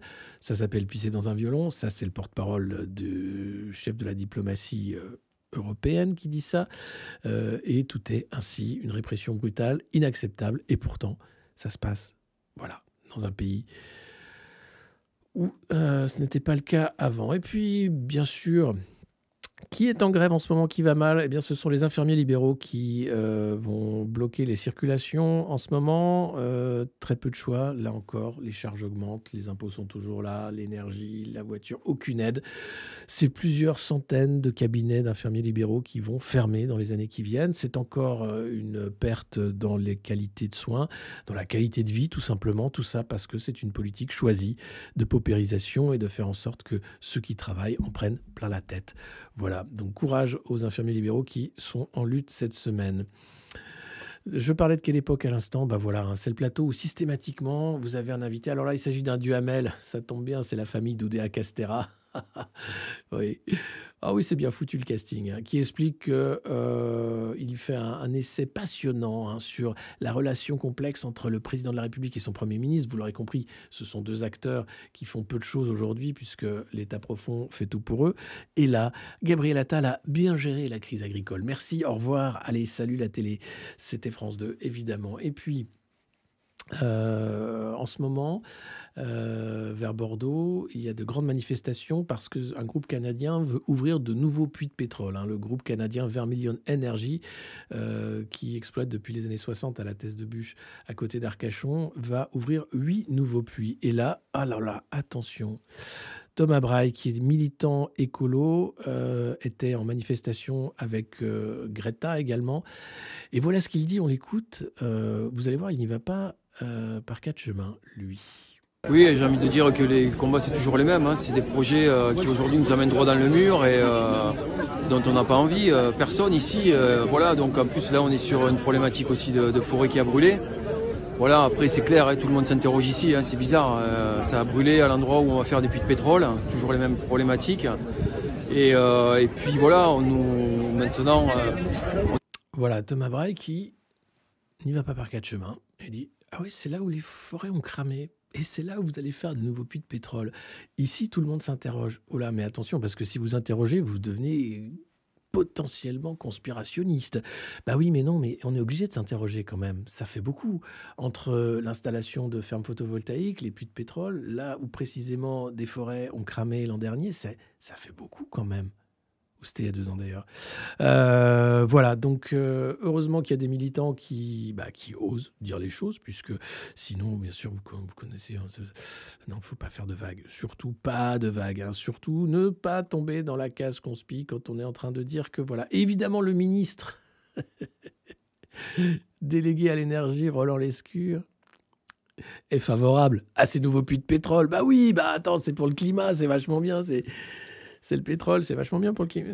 Puisque, mais alors, mais non, mais si, mais non, mais c'est parce que ça a été voté en fait. Voilà, hein, voilà. Donc c'est voté. Donc euh, voilà, je suis pour le feu vert de l'État à ces nouveaux puits de pétrole. Merci.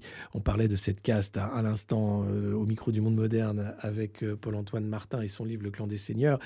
Vous en avez l'illustration quasi quotidienne en réalité de ce qui se passe. Et puis dans la catégorie waouh, ça va vraiment trop loin là, c'est BFM qui fait la pub pour un truc dingue. Vous allez voir, là encore, on marche sur la tête. C'est génial. Ce sont des petits euh, parapluies anti-pollution pour le village des athlètes au JO parce que oui, ils, vont, ils vont prendre cher. Vous allez voir, c'est BFM, c'est super. Quand il n'y a pas de vent, l'air pur projeté par ces appareils va se diffuser sur l'ensemble de la place. Salut, c'est Tanguy de BFM. Inspiré, expiré. Il paraît que sous ces soucoupes volantes un peu bizarres, l'air est un peu plus pur. Je suis au village olympique dans le nord de Paris et je vous montre ce système qui est, paraît-il, euh, révolutionnaire. Eh, Tanguy de BFM, il fait un, un sacré boulot. hein. Courage à lui. euh, c'est chaud, quoi. Que je puisse me balader dans ce village olympique aujourd'hui. hein. Pour l'instant, pas grand monde n'y a accès. C'est ici que les athlètes et leur staff seront logés dans quelques semaines. Et donc, il y a ce drôle dispositif qui est censé euh, purifier l'air. C'est euh, des ventilateurs d'air pur, euh, des aspirateurs à particules. Ça ressemble un peu à des soucoupes volantes, mais en réalité, euh, c'est très technologique. Et là, euh, on est très heureux parce C'est très technologique. Et là, tu vois ça, tu dis, OK, je pense qu'on est prêt pour la fin du monde. Les mecs font des aspirateurs à pollution seulement pour les athlètes. hein. Toi, si tu prends le métro, tu prends cher, tu perds des années de vie, mais c'est normal, tu es là parce que c'est pour la magie, c'est pour ton pays, exactement. Là, l'athlète, il est là pour la performance sportive, donc on lui met des petits parapluies, enfin des petits trucs.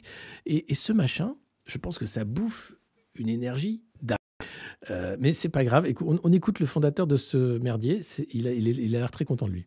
Euh, on est euh, en train de mettre en service pour la première fois ces appareils ici au village olympique. Pour faire simple, il y a cinq gros parasols qui sont uniques au monde, hein, une structure euh, bourrée de technologie. L'air Tu m'étonnes que c'est unique au monde. Ah ouais, une structure qui est bourrée de technologie. Comment on peut se foutre de la gueule des gens de cette façon-là? Ah bah on peut. l'air rentre, il pénètre donc dans les appareils électriques Le mec, on dirait Raël. L'air rentre, ouais, et tu fais quoi après? Tu fais une ambassade pour les extraterrestres, c'est ça? Non, non, non, c'est pas ça, c'est pour décarboner. Non, c'est. euh, attends, attends, on l'é- on l'écoute, on l'écoute. euh, qui vont euh, débarrasser l'air des particules fines en se propageant vers le centre. Et au centre, on a un ventilateur extracteur qui propulse l'air vers le bas. Et donc quand on est ici, on se retrouve sous une véritable douche d'air pur. Est-ce que ça veut dire Ah ouais, on se retrouve sous une douche d'air pur. hein. Limite, les énergies sont même réalignées avec les, les chakras. Il y a un truc incroyable qui se passe. hein. Et tout ça parce qu'il y a un ventilateur, extracteur qui machin. Mais, mais oh Dis donc Qu'est-ce que c'est que cette arnaque? L'air est plus pur ici, sous ces soucoupes volantes, qu'un peu plus loin où il n'y a pas ce dispositif Plus on est prêt, plus on va avoir un air pur, mais on va avoir une baisse significative de la pollution sur l'ensemble de la place. Parce que ce village olympique, il est situé donc au nord de Paris, dans une zone qui est euh, particulièrement polluée. hein. D'un côté, C'est génial. Ils ont mis les athlètes à côté du périph' et de l'autoroute. C'est super. Euh, les mecs, en même temps, ils sont là pour s'en mettre plein les poumons. Paris, c'est une ville lumière. hein, c'est magnifique. Entre les surmulots qui viendront leur faire des câlins, euh, les tas d'ordures qui seront pas ramassés, et puis, bon, bah, les risques euh, qui sont inhérents à la vie à Paris, hein, attaque au couteau, euh, attentat, enfin, tout ça. Euh, forcément, les mecs se disent Non, mais t'auras ton petit parasol d'air pur hein, sur la place à côté qui a été fait par Raël. Vas-y. de l'autre, la 86, et puis un peu plus loin, là, il y a le périphérique parisien. En construisant euh, ce village des athlètes, il fallait nécessairement qu'on anticipe les grandes questions qui se posent pour la ville. Comment on fait face à des difficultés, à des épisodes climatiques extrêmes. Quand il y aura des, Ouais, parce qu'en plus, on va avoir la canicule. hein. Donc là, les mecs vont tomber comme des mouches, mais c'est pas grave, c'est les JO de Paris.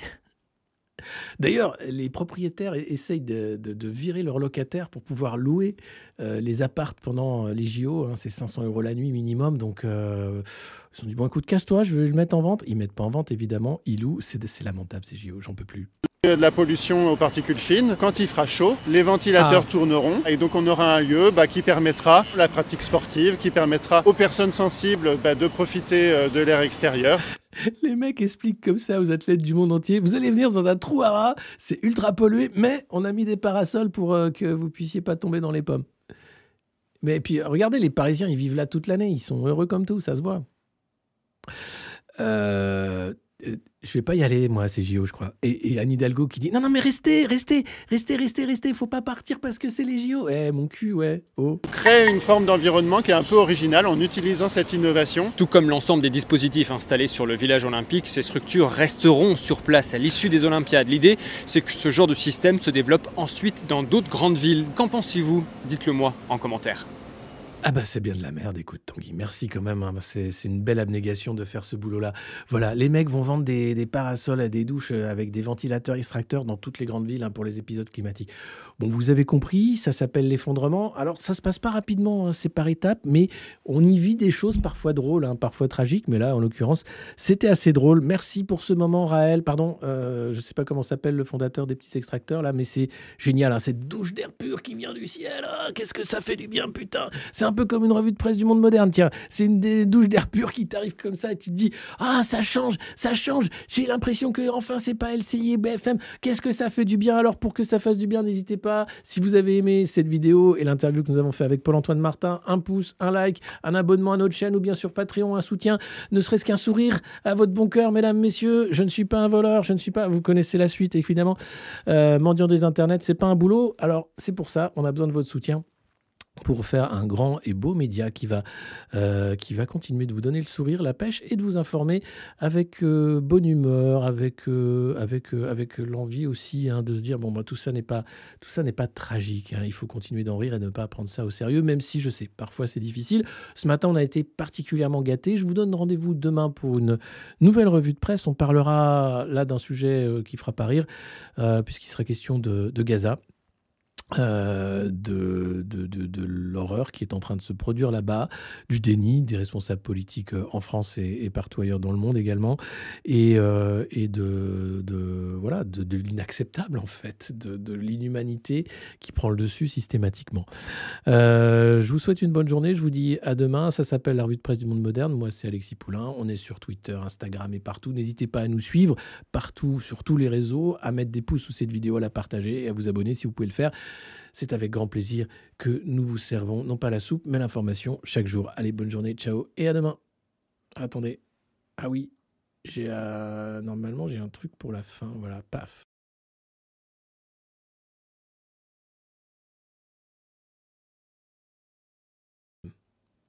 Mais comment je fais pour le. Je peux pas le mettre.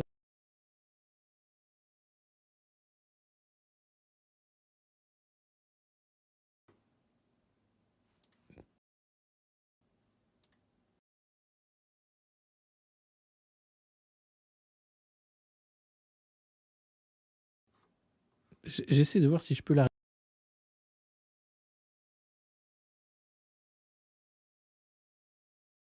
euh, postale. Allez, à demain, ciao. Je ferai ça mieux demain, vous inquiétez pas. Il y a encore des ratés techniques, mais globalement quand même, hein, ça va mieux. hein. On a fait quand même des énormes progrès depuis le début de cette revue de presse, il y a de ça maintenant.